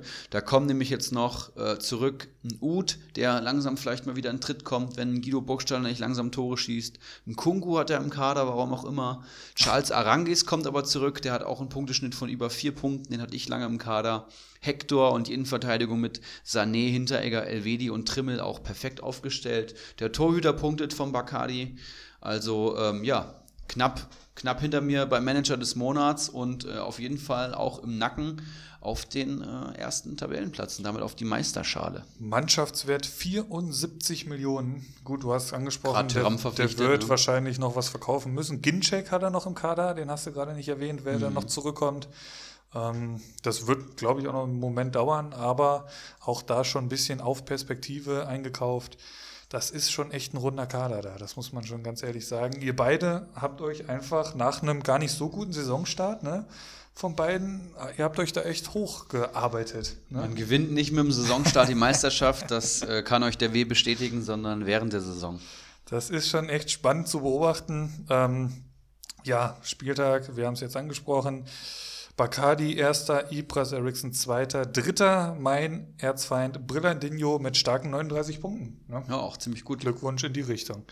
Gucken wir noch mal kurz nach unten, äh, lesen wir die letzten vier wie immer vor. Ach komm, nehmen wir die letzten fünf, denn da ist Danilo Norminho mit 15 Punkten, Rocco 95, 14, Sir Henry Mafke 14, Kopfballungeheuer, nur 13 Punkte. Mein Gegner im LVM-Pokal. Ich wünsche mir so einen Spieltag am 12. Spieltag noch mal ganz gern. Und aktueller Tabellenletzter Manimo mit auch wieder da nur fünf Punkten. Und da würde ich mich schon fast festlegen, dass der Mann absteigt, damit wir endlich das Bröchtelduell in Liga 2 sehen. Er ist auch gar nicht äh, Tabellenletzter, sehe ich gerade. Sir Henry Mafke ist noch hinter ihm. Naja. Aber äh, nah dran. Zehn Aber Punkte. allgemein die Absteiger da gerade tatsächlich ziemlich gefestigt bei uns in Liga 1. Also das wird, die müssen ja dann praktisch an dir sogar vorbei, ne? Das ist ja nahezu unmöglich. Der Icarus hat nicht schlecht gepunktet. Der hat den Wendt, glaube ich, jetzt im Kader gehabt. Der ist aktuell Platz 16, somit auf dem ersten Absteigerplatz. Ähm, ja, und davor kommt dann ich schon mit 170 Punkten. Er hat 149. Kleines Polster ist noch da, aber ich muss auch ganz ehrlich sagen, ich habe auch keinen Bock auf die Grillfeier, da irgendwas regeln Die kostet natürlich auch. Die kostet richtig. Ich aktuell bei 170 auf Platz 15, davor Platz 14 der W ähm, und Geronimo Jim, beide mit 180 Punkten.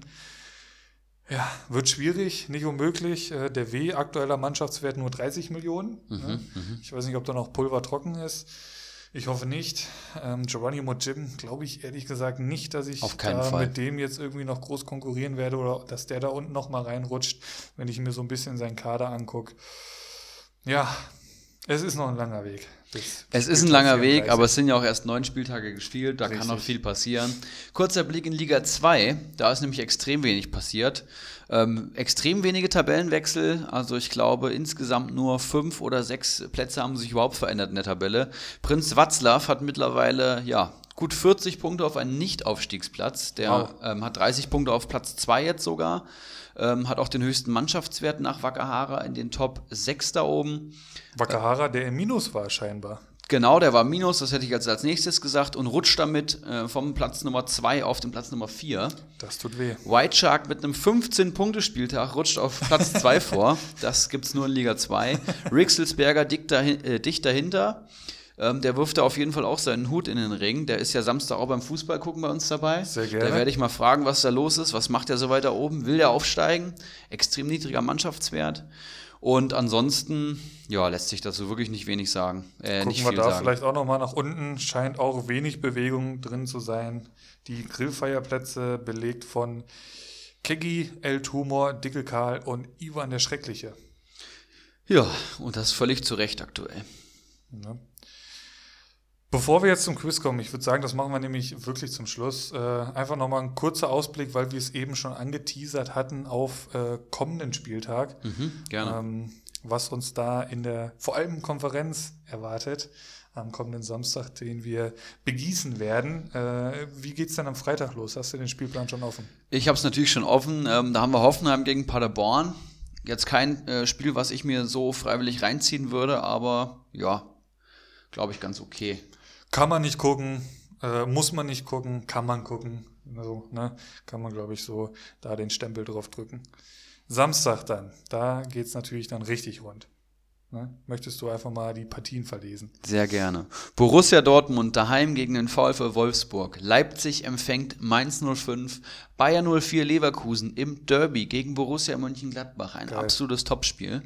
Eintracht Frankfurt empfängt den FC Bayern München in der Commerzbank Arena im Adlerhorst. Werder Bremen ähm, hat den SC Freiburg als Überraschungsmannschaft zu Gast. Und Samstagabend das Berliner Derby. Union gegen Hertha. Das sind schon fast zu viele, zu geile Spiele, um die alle irgendwie gleichzeitig laufen zu lassen. So, die alle 15.30, da hätte man sich vielleicht auch das eine oder andere Spiel dann im Einzelspiel an einem Freitagabend oder so gewünscht, aber es ist halt kein Wunschkonzert. Wir sind am Überlegen, zwei Fernseher aufzubauen, auf einem Spiel, live im ZDF übrigens, mhm. äh, Frankfurt gegen Bayern. Und auf dem anderen dann einfach die große, große Konferenz mit vielen geilen Spielen. Ähm, Dortmund, Wolfsburg, Leverkusen, Gladbach, vielleicht die Spiele mal hervorheben. Wer wird sich da durchsetzen, Erik? Hau mal eine Prognose raus. Ich will kein Ergebnis, nur den Sieger oder unentschieden. Borussia Dortmund, äh, Borussia Mönchengladbach und Eintracht Frankfurt. okay, äh, dann gehe ich. Äh, ich gehe bei Frankfurt Bayern gehe ich mit. Äh, Frankfurt wird Kovac äh, den Job kosten. Fände ich sehr. Da würdest du dich sogar noch freuen, ne? es, ja, tatsächlich. Ähm, aber anderes Thema, das machen wir jetzt nicht auf. Äh, Leverkusen Gladbach, ähm, da gehe ich mit Leverkusen einfach äh, weil Gladbach jetzt Punkte liegen lassen wird. Es wird keine Mannschaft geben, die da jetzt vorne wegmarschiert. Und Dortmund-Wolfsburg, ich glaube, äh, Alcacer ist so langsam wieder fit. Ich gehe mit Dortmund. Also ich sage Dortmund, Leverkusen, Frankfurt. Haben wir jetzt das gleiche gesagt? Was war das? Nee, ich habe Gladbach getippt. Du hast Gladbach getippt, okay. Gut. Ähm, Sonntag dann noch Düsseldorf gegen Köln und das Abendspiel, den Spieltag beenden wird Augsburg gegen Schalke. Ja, den Samstag, äh, da müssen wir eine Menge Keilerweizen rankarren und abends geht es ja dann auf einen ziemlich geilen Geburtstag. Ich glaube, das wird der perfekte Samstag. Die Voraussetzungen dafür sind auf jeden Fall geschaffen, denke ich. Ne? Der, Rest liegt an uns. Gut. Let's quiz. Ich würde sagen, wir sind soweit durch. Ne? Es kann jetzt an Runde 3 unseres Quizzes gehen. Es steht aktuell 3 zu 3. Ja, hast dich gut geschlagen letzte Woche. Dankeschön. Ähm, bei dir war es ja haucheng, dass du die volle Punktzahl mitgenommen hast. Wenn ich mir da äh, die. Wäre, wäre Ich Fahrradkette. habe mir das Quiz tatsächlich auch echt nochmal angehört und äh, du warst echt verdammt nah dran. Schauen wir mal, wie es äh, dieses Mal so laufen wird. Ich habe wieder fünf Fragen äh, mitgebracht. Fünf Punkte sind möglich. Ähm, ja, gut. Ich, ich hau jetzt einfach mal die erste Frage raus. Gerne. Ähm, die eine oder andere Frage ist auch etwas anders aufgebaut als vielleicht in den letzten Folgen, aber da kommen wir dann gleich zu. Frage Nummer eins. Wir fangen locker an, wie ich finde. Ähm, Hoffenheim im Aufschwung, Erik. Welcher Hoffenheim, Hoffenheimer Spieler hat bisher die meisten Punkte geholt? Nimm uns mit in deine Gedanken und dann logge bitte ein. Boah! Ja, da gibt es natürlich äh, einfachere Mannschaften als Hoffenheim jetzt zu nehmen. Wen gibt's denn da? Fangen wir mal hinten an. Baumann ist es nicht. In der Verteidigung dürfte es auch keiner sein. Der beste, den ich da finde, ist Hübner. Der hat jetzt durch das Kopfballtor, glaube ich, ganz ordentlich gepunktet, aber der wird garantiert nicht der Beste sein. Im Mittelfeld fällt mir Flo Grillitsch auf jeden Fall ein und Sebastian Rudi. Der, den habe ich eben schon gelobt, der hat gute Durchschnittspunktzahlen, das weiß ich. Ich bin ja immer jemand, der die PPS-Werte fleißig im Auge behält. Im Sturm ist es Kramaric, aber der hat jetzt trotz Tor auch nicht so geil gepunktet. Und ansonsten hat sich da, glaube ich, keiner hervorgetan. Sko finde ich noch ziemlich gut. Ich glaube, der punktet auch ganz gut, aber ich glaube nicht, dass er der Beste ist. Jetzt habe ich bestimmt auch jemanden vergessen. Das ist die Frage, wen. Belfodil ist es bestimmt nicht. Leider nicht. Also ich würde Bauchgefühl schon mal mit Sebastian Rudi gehen, aber ich vergesse bestimmt jemanden. Oder ist es Hübner sogar, der durch das Kopfballtor jetzt einen vorgerutscht ist? Das wäre extrem bitter. Linksverteidiger haben sie gerade gar nichts. Dennis Geiger sollte man vielleicht auch nicht vergessen. Den finde ich auch ganz gut. Ähm, hat auch, glaube ich, schon ein Tor geschossen, aber in letzter Zeit auch nicht mehr so viel gehört. Ich logge Sebastian Rudi ein. Du loggst äh, Sebastian Rudi ein. Ich lese einfach mal, du hast ja immer schön Platz 3 bis 1 dann vorgelesen letzte Woche. Mhm. Einen Namen hast du nämlich tatsächlich vergessen. Ähm, Platz 3 ist Kader Rabeck mit 25 Punkten. Platz 2 Bebu. Ilas. Und Platz 1 ist natürlich Sebastian Rudi. Oder was heißt natürlich? Ich fand Ding, das, ding, ding. Ich fand das äh, äh, überraschend eigentlich. Ich hatte ihn jetzt gerade am Anfang der Saison vor allem gar nicht so stark gesehen. Gut, es sind in Anführungszeichen auch nur 33 Punkte. Ähm, Bebu hattest du jetzt gerade gar nicht genannt. Ansonsten waren da eigentlich alle dabei. Platz 4 ist tatsächlich auch schon Baumann. Vor Geiger, vor Hübner, vor Bikakcic, vor Grilic, vor Kramaric, der ja jetzt erst wiedergekommen Der ist. fängt jetzt erst an, ja. Genau, richtig. Der wird da wahrscheinlich Rudi äh, in ein paar Wochen ablösen. Aber Rudi die richtige Antwort und somit der erste Punkt. Das Yes. notiere ich mir natürlich hier sofort. Und wir gehen auf Frage Nummer zwei. Und da ist jetzt auch schon eine Besonderheit. Nils Pedersen machte mit seinem Joker-Rekord dieses Wochenende auf sich aufmerksam. Welche Spieler wurden in der laufenden Saison am meisten eingewechselt? Und das sind zwei Spieler. Und ich möchte, dass du mir mindestens einen davon richtig nennst. Wenn du beide richtig sagst, gibt es keinen Extrapunkt oder so. Einer von den beiden würde mir aber schon reichen. Das heißt, du möchtest die, die Nettoanzahl an Einwechslungen. Nein, ich möchte die Namen. Wer wurde am meisten eingewechselt? Welcher, Okay, aber welcher Spieler? Und da geht es jetzt nicht um zwei. Minuten oder so, sondern einfach nur wurde eingewechselt. Wurde eingewechselt. Ach du Scheiße. Boah. Also Edeljoker ist natürlich klar, ist Pizarro und Petersen ist natürlich auch schon mal eine gute, eine gute Alternative. Ähm, das sind die beiden, die den Joker-Rekord von 22 und 21 Joker-Toren haben, da bin ich mir ziemlich sicher. Aber ich meine, Petersen hat auch schon mal Startelf gespielt und Pizarro, hm, wird er jedes Spiel eingewechselt? Das kann ich tatsächlich gar nicht so sagen. Wer wird denn noch immer eingewechselt? Boah, gibt es da überhaupt Spieler, die eingewechselt werden in der Bundesliga? Das ist natürlich eine schwierige Frage. Ist, ist, ist eine schwierige Frage, ja. Darf ich denn zwei Namen einloggen und davon muss einer richtig sein? Genau. Ah ja, Wenn nur einer davon richtig ist, bekommst du den Punkt. okay. Aber jetzt die Frage nicht so gestellt, wenn ich jetzt, wenn es äh, so einfach wäre. Ja, die Frage ist, wen nehme ich jetzt in die Verlosung mit rein? Ich weiß, dass Erik Tommy extrem viel eingewechselt wird, den habe ich ja im Kader. Der punktet auch extrem gut nach Einwechslungen. Aber ein Erik Tommy hat auch am, in, am, Anfang der Saison schon viel äh, Startelf gespielt. Gerade als Tech Bitter und Ampomane noch nicht so stark waren. Puh, ist es jemand von Bayern? Wahrscheinlich nicht. Hat jemand jedes Mal eingewechselt? Ich glaube nicht. Bei Dortmund sehe ich da auch zu viel Rotation, so Brand, Hazard zwischen Startelf und Bank. Jedes Mal eingewechselt wird da jetzt auch keiner.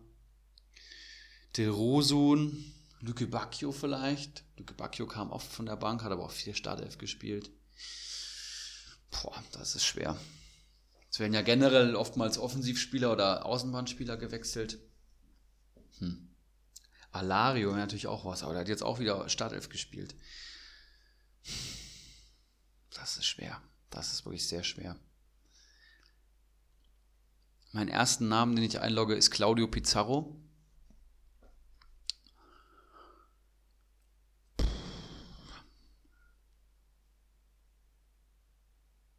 Das ist schwer.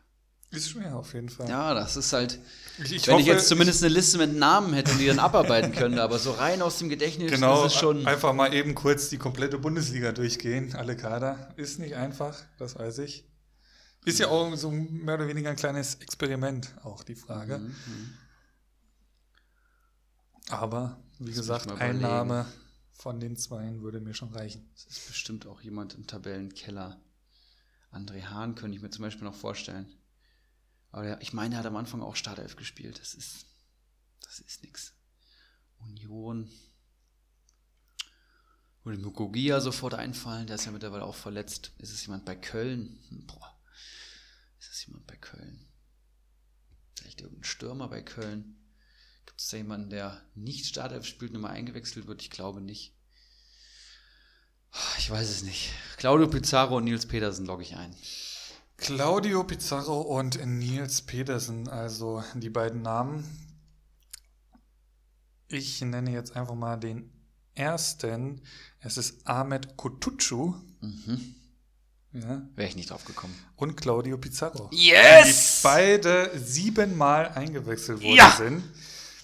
Pizarro natürlich liegt ein bisschen auf der Hand. Äh, ich fand es überraschend, weil ich den irgendwie gefühlt schon ewig nicht mehr spielen sehen habe. Mag auch daran liegen, dass ich jetzt Bremen vielleicht nicht so viel live gesehen habe. Ähm, Kutucu dachte ich tatsächlich, dass du eher auf den kommst. Bin ich nicht drauf gekommen. Ich bin ähm, nicht auf Schalke gekommen. Weil, so. weil du ja den Kollegen auch schon mal im Kader hattest und da hatten wir auch schon mal drüber gequatscht und du da auch schon gesagt hattest, dass das immer ein Einwechselkandidat ist. Ähm, und das bewahrheitet sich. Ähm, wie gesagt, siebenmal Pizarro und Kutucu. Sehr geil. Kutucu ist dadurch auf 138 Minuten gekommen und Pizarro auf 74. Und ich muss mal kurz gucken, was der Pizarro an Punkten geholt hat. Also Kutucu ist es irgendwas um die 18, glaube ich. Und Pizarro steht aktuell bei 10 Punkten.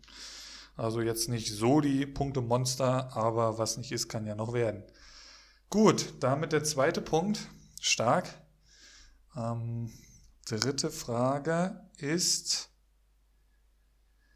Platz 2 der punktebesten Spieler nach Lewandowski teilen sich aktuell drei Spieler.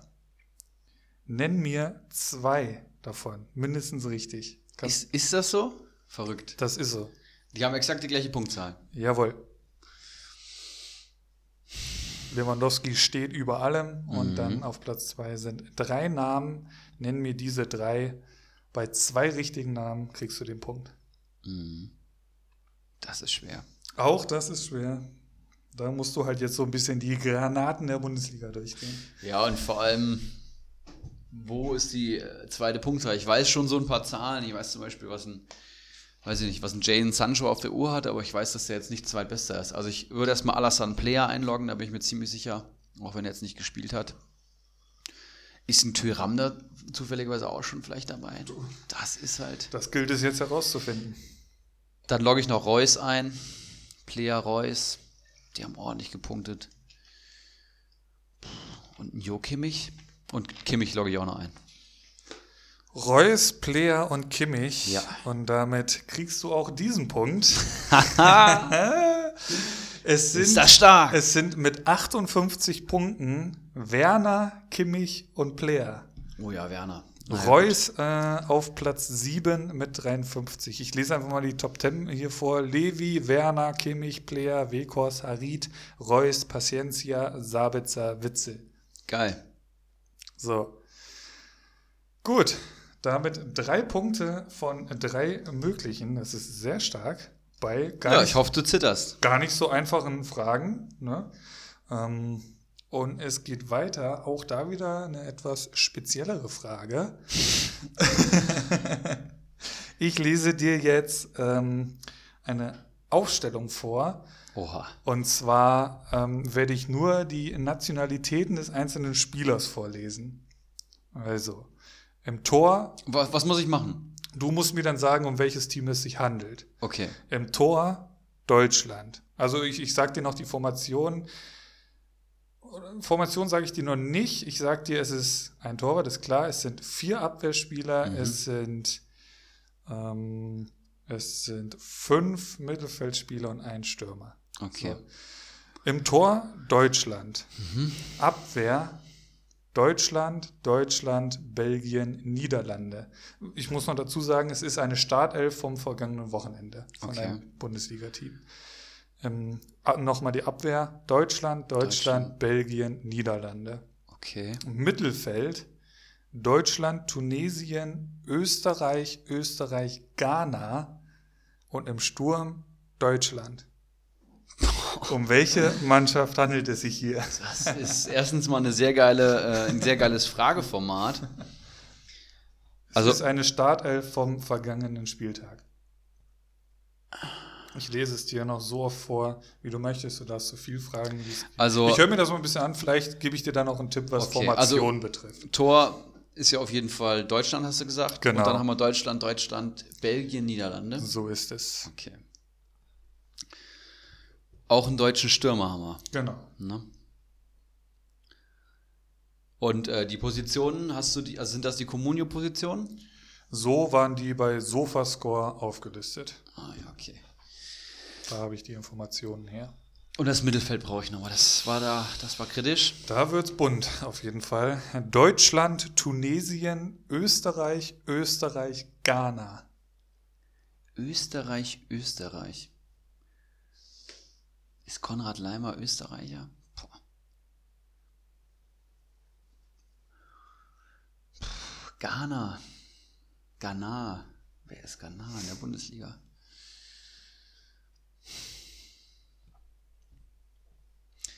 Gehe mal die Innenverteidigung durch. Klostermann, Halstenberg, Niederlande und Belgien. Ein belgischer Innenverteidiger in der Bundesliga. Niederländischer Außenverteidiger.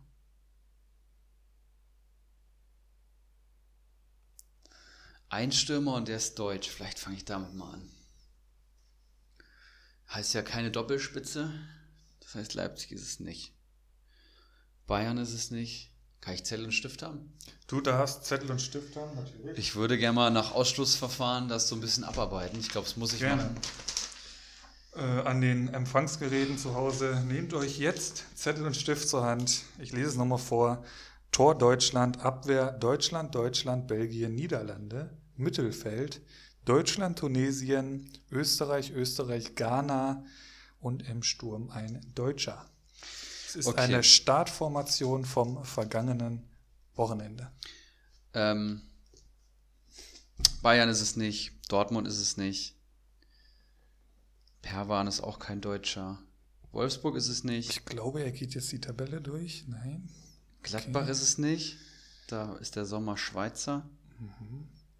Ähm, Hoffenheim kann es sein, Marc Flecken kann es sein. Ähm, wer ist es noch nicht? Kubek ist es nicht. Der ist auf jeden Fall nicht deutsch. Ähm, wen haben wir denn noch in der Verlosung?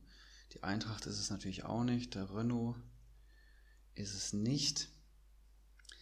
Hertha, Rune Jahrstein ist, glaube ich, Norweger. Der kann es auch nicht sein. Da haben wir schon mal sieben Vereine ausgeschlossen. Es gibt leider noch ein paar. Ein deutscher Stürmer. So, dann überlegen wir mal, wer spielt mit Doppelspitze, den ich jetzt noch nicht ausgeschlossen habe. Ich meine, Hoffenheim spielt mit Doppelspitze. Da hat der Lokadia nämlich gespielt. Der kann es nämlich auch nicht sein. Okay, sind die raus. Wen haben wir noch? Mainz haben wir noch. Da hat im Sturm wer gespielt? Quaison und Onisivo oder so. Österreicher und Schwede. Der ist es auch nicht. Also Mainz ist es auch nicht. Wen haben wir denn noch? Union haben wir noch. Dann haben wir Freiburg. 5, 6, 7, 8, 9, 10, 11. Oha.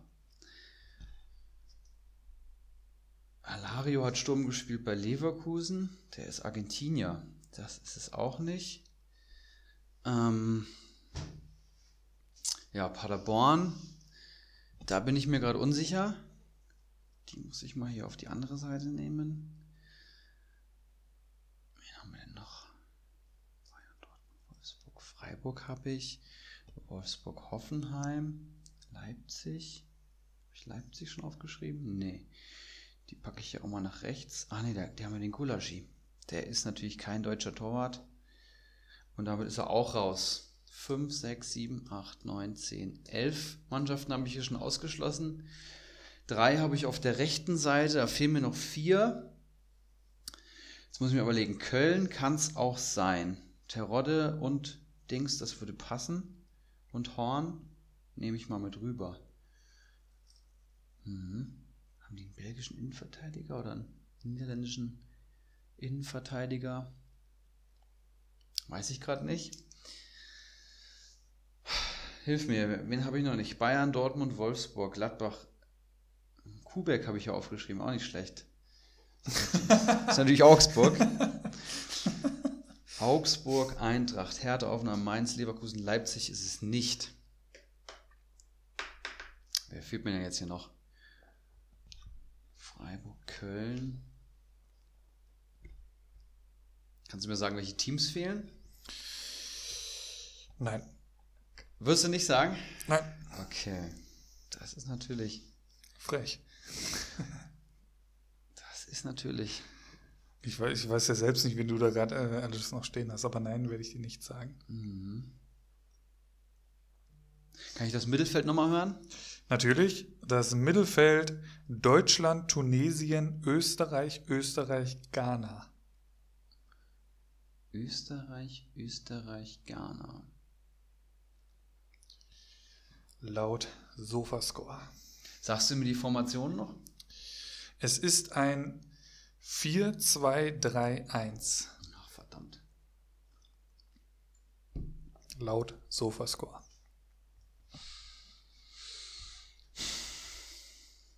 Die In also die Verteidigung, da komme ich schon nicht drauf und das nervt mich doch schon. Deutschland, Deutschland, Niederlande, Belgien, ne?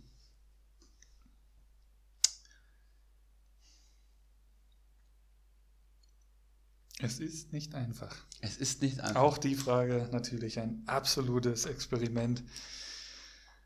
Ja. Du hast ja auch schon viele ausgeschlossen, so ist ja nicht. Ja, das ist richtig. Wer, wer auf der rechten Seite oder gut, es fehlen natürlich jetzt auch noch Mannschaften. Ähm, Wer fehlt denn noch? So, fangen, fangen wir doch mal so an. Wer an Mannschaften noch fehlt. Ja. Ja, das ist eine gute Frage. Leverkusen habe ich. Also die Top-Mannschaften habe ich, glaube ich. Hertha habe ich noch nicht aufgeschrieben. Doch, habe ich aufgeschrieben. Jahrstein fiel da schon mal. Mhm. Ja, da fehlen mir noch Mannschaften. Ich habe jetzt 4, 5, 6, 7, 8, 9, 10, 11, 12, 13, 14, 15. Da fehlen noch drei Mannschaften. Warum fallen mir die jetzt nicht ein?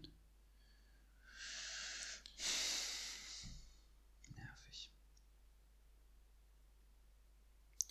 Und so langsam, aber sicher ne, möchte ich dann eine Antwort haben. Verstehe ich vollkommen. Die, die, Zeit bei Günter Jauch ist auch begrenzt. Vor allem mit ne? einem Stürmer. Wer spielt mit einem Stürmer? Freiburg eigentlich nicht, Paderborn eigentlich nicht. Eigentlich ist es Union.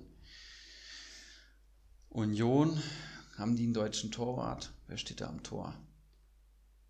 Gicevic. Ist der Pole, ist der Deutscher? Weiß ich nicht. Im Sturm hat, glaube ich, Anderson gespielt. Der ist auf jeden Fall nicht deutsche Nationalität. Ich schließe die aus. Freiburg. Zwei Österreicher im Mittelfeld, das ist natürlich auch.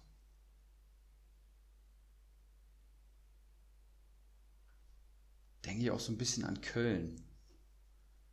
Hat Köln zwei deutsche Verteidiger. Zichos, weiß ich nicht, was das für ein Landsmann ist. Bornau, weiß ich auch nicht. Meres, Spanier, Isibue. Hat der überhaupt gespielt? Das Mittelfeld bitte nochmal. Deutschland, Tunesien, Österreich, Österreich, Ghana. Es ist der erste FC Köln, ich lock's ein. Und damit ist der vierte Punkt auf Seiten von Ibrahimovic Eriksson. Weißt du, was hier der ausschlaggebende Punkt ist? Erste FC Köln. Den Skiri habe ich doch erst geholt und er ist doch Tunesier. Ja, Puh. was soll ich dir sagen? Ich lese es mal kurz vor. Timo Horn im Tor, Deutschland. Katterbach, Deutschland. Zichos, Deutschland. Krass. Dann Borno, Belgier. Niederländer ist Isibue. Alter, krass. Hector ist Deutschland, Skiri Tunesien, Keins und Schaub, die beiden Österreicher. Mhm. Schindler, Ghana und unser Deutscher aus dem schönen Bocholt, Terodde. Boom! Quizmaster Ericsson. Nicht schlecht, nicht schlecht. Auch hier wieder eine sehr, sehr schwere Frage. Und das war eigentlich schon einer mit der einfachsten Kader, glaube ich. Ich bin echt viele Kader durchgegangen. Gut, Bayern und Dortmund wollte ich jetzt nicht sofort nehmen. Das Ausschlussprinzip ist hier, glaube ich, auch die beste genau, Herangehensweise. Genau, genau. Notizen sollte man sich dann schon machen. Ähm, falls jemand zu Hause mitgeraten hat, lasst es uns wissen, ob ihr drauf gekommen seid oder auch und auch schneller als Erik. Ähm, gut, damit vier Punkte von vier möglichen Punkten. Das ist verdammt stark, hängt die Messlatte extrem hoch Dankeschön. für mich nächste Woche. Schauen wir mal, ob er hier die volle Punktzahl mit nach Hause nimmt. Frage 5. Der DFB-Pokal steht ins Haus. Mhm. Wer hat denn nach den meinen Bayern am meisten diesen Titel gewonnen, Erik?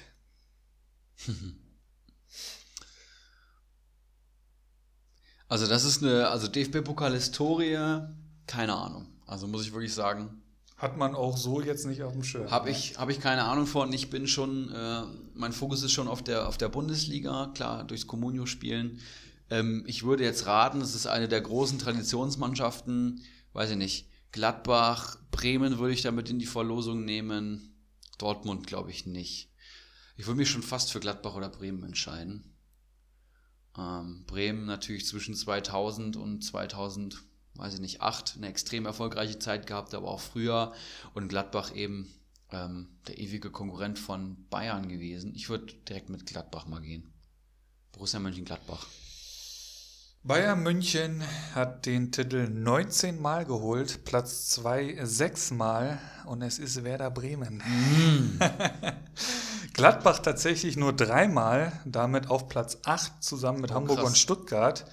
Ähm, ich lese jetzt hier mal einfach die ersten fünf vor. Bayern erster, Bremen zweiter, Platz 3 teilen sich Schalke 04 und Eintracht Frankfurt mit fünf Titelgewinnen. Oh, peinlich. Und auf Platz 5 der erste FC Köln, Borussia Dortmund und der erste FC Nürnberg mit vier Titeln. Ja, absolut nicht mein Metier, muss ich wirklich sagen. Und auch da wieder verdammt knapp. Aber die Intention war ja schon mal so ein bisschen richtig. So ist es. Kann ich mir zwar von nichts kaufen, aber mit vier Punkten bin ich sehr zufrieden. Ich steigere mich von Woche zu Woche, du merkst es. Übernächste Aufnahme dann genau, die fünf Punkte. Da dürfte es dann ja soweit sein, tatsächlich. Aber ein paar schöne neue Fragenformate, die du mit reingebracht wärst, äh, hast, die, da werde ich mich natürlich inspirieren lassen für die nächste Ausgabe. Sehr gerne. Ähm, ich hoffe, es war nicht zu schwer, aber du hast nee, war geil, war geil. letztendlich doch äh, gut gemeistert. Und ja, Hast du sonst noch irgendwas auf dem Herzen, was du uns mitteilen möchtest? Ja, kommt in die Facebook-Gruppe auf jeden Fall. Ähm, sehr gerne. Hat mir sehr viel Spaß gemacht heute die Folge, wie auch immer. Ähm, tauscht euch gerne mit uns aus bei Facebook. Ich ähm, stelle da regelmäßig immer mal einen Post rein. Wir können da gerne in Austausch gehen. Ich habe da richtig Bock drauf, mit euch zu kommunizieren. Äh, Themen für die Folge äh, reinzuholen. Das mit den Thesen fand ich heute ziemlich gut, ne? dass man unterschiedliche Blickwinkel zu diversen Themen hat pro Folge. Das finde ich super. Ja, und ansonsten freue ich mich auf ein geiles Bundesliga-Wochenende. Äh, steht der nächste Gast schon fest oder haben wir überhaupt einen Gast nächste Woche? Ähm, da vielleicht nochmal ein kleines Sorry für die Tonqualität letzte Woche, das wissen wir selber. Du hattest es in der Gruppe, glaube ich, auch schon geschrieben. Da sind wir äh, dran, dass das äh, dann auch zukünftig mit Gästen in der vernünftigen Qualität vonstatten geht. Ähm, das dürfte dann beim nächsten Gast auch schon der Fall sein, tatsächlich. Ja, ich glaube, nächster Gast wäre Dickelkarl gewesen, der ja aktuell krankheitsbedingt auch ausgefallen ist jetzt, ähm, gestern beim Auswärtsspiel nicht dabei war. Ja, muss man mal schauen. Mr. Chancentod, Geronimo Jim, fallen mir noch einige Namen ein. Das, da hätten wir auch gleich einen Gladbacher oder einen Dortmunder, da gibt es ja gerade viel zu besprechen. Ne? Müssen wir mal schauen, wen wir dann mit in die Verlosung nehmen. Richtig. Äh, klären wir im Laufe der Woche euch eine angenehme Pokal- und Bundesliga-Woche. Wird ja wieder viel, viel Fußball gespielt. Wird geil, ja. Ähm, Frankfurt, ihr spielt gegen wen? Pauli. Ach, stimmt. Mittwochabend. Mittwochabend Geiles Spiel. In Hamburg, ne? Ja. Das ist natürlich auch nicht Der W ist da im Stadion. Der W. Nice. Brennt da was an? Wie ist dann Pauli im. Moment drauf? Ich weiß es gar nicht. Ich weiß es nicht. weiß es nicht. Ihr lasst es auf euch zukommen. Und dann schont euch ja, für den Samstag. Ähm, und dann gibt es dann den Groß, das große Aufeinandertreffen Frankfurt gegen Bayern. Und vielleicht dann nächste Woche schon Kovac auf dem Arbeitsmarkt. Wer weiß das schon. Gut, in diesem Sinne, ähm, ich wünsche euch, wie gesagt, eine angenehme Fußballwoche. Erik, mach Feierabend. Ciao, ciao. Tschüss. Einen Handkuss den Damen und einen schönen guten Abend den Herren und der Jugend. In diesem Sinne, es war mir eine Ehre für Sie zu arbeiten. Ich, machen Sie es gut. Schönen Abend noch.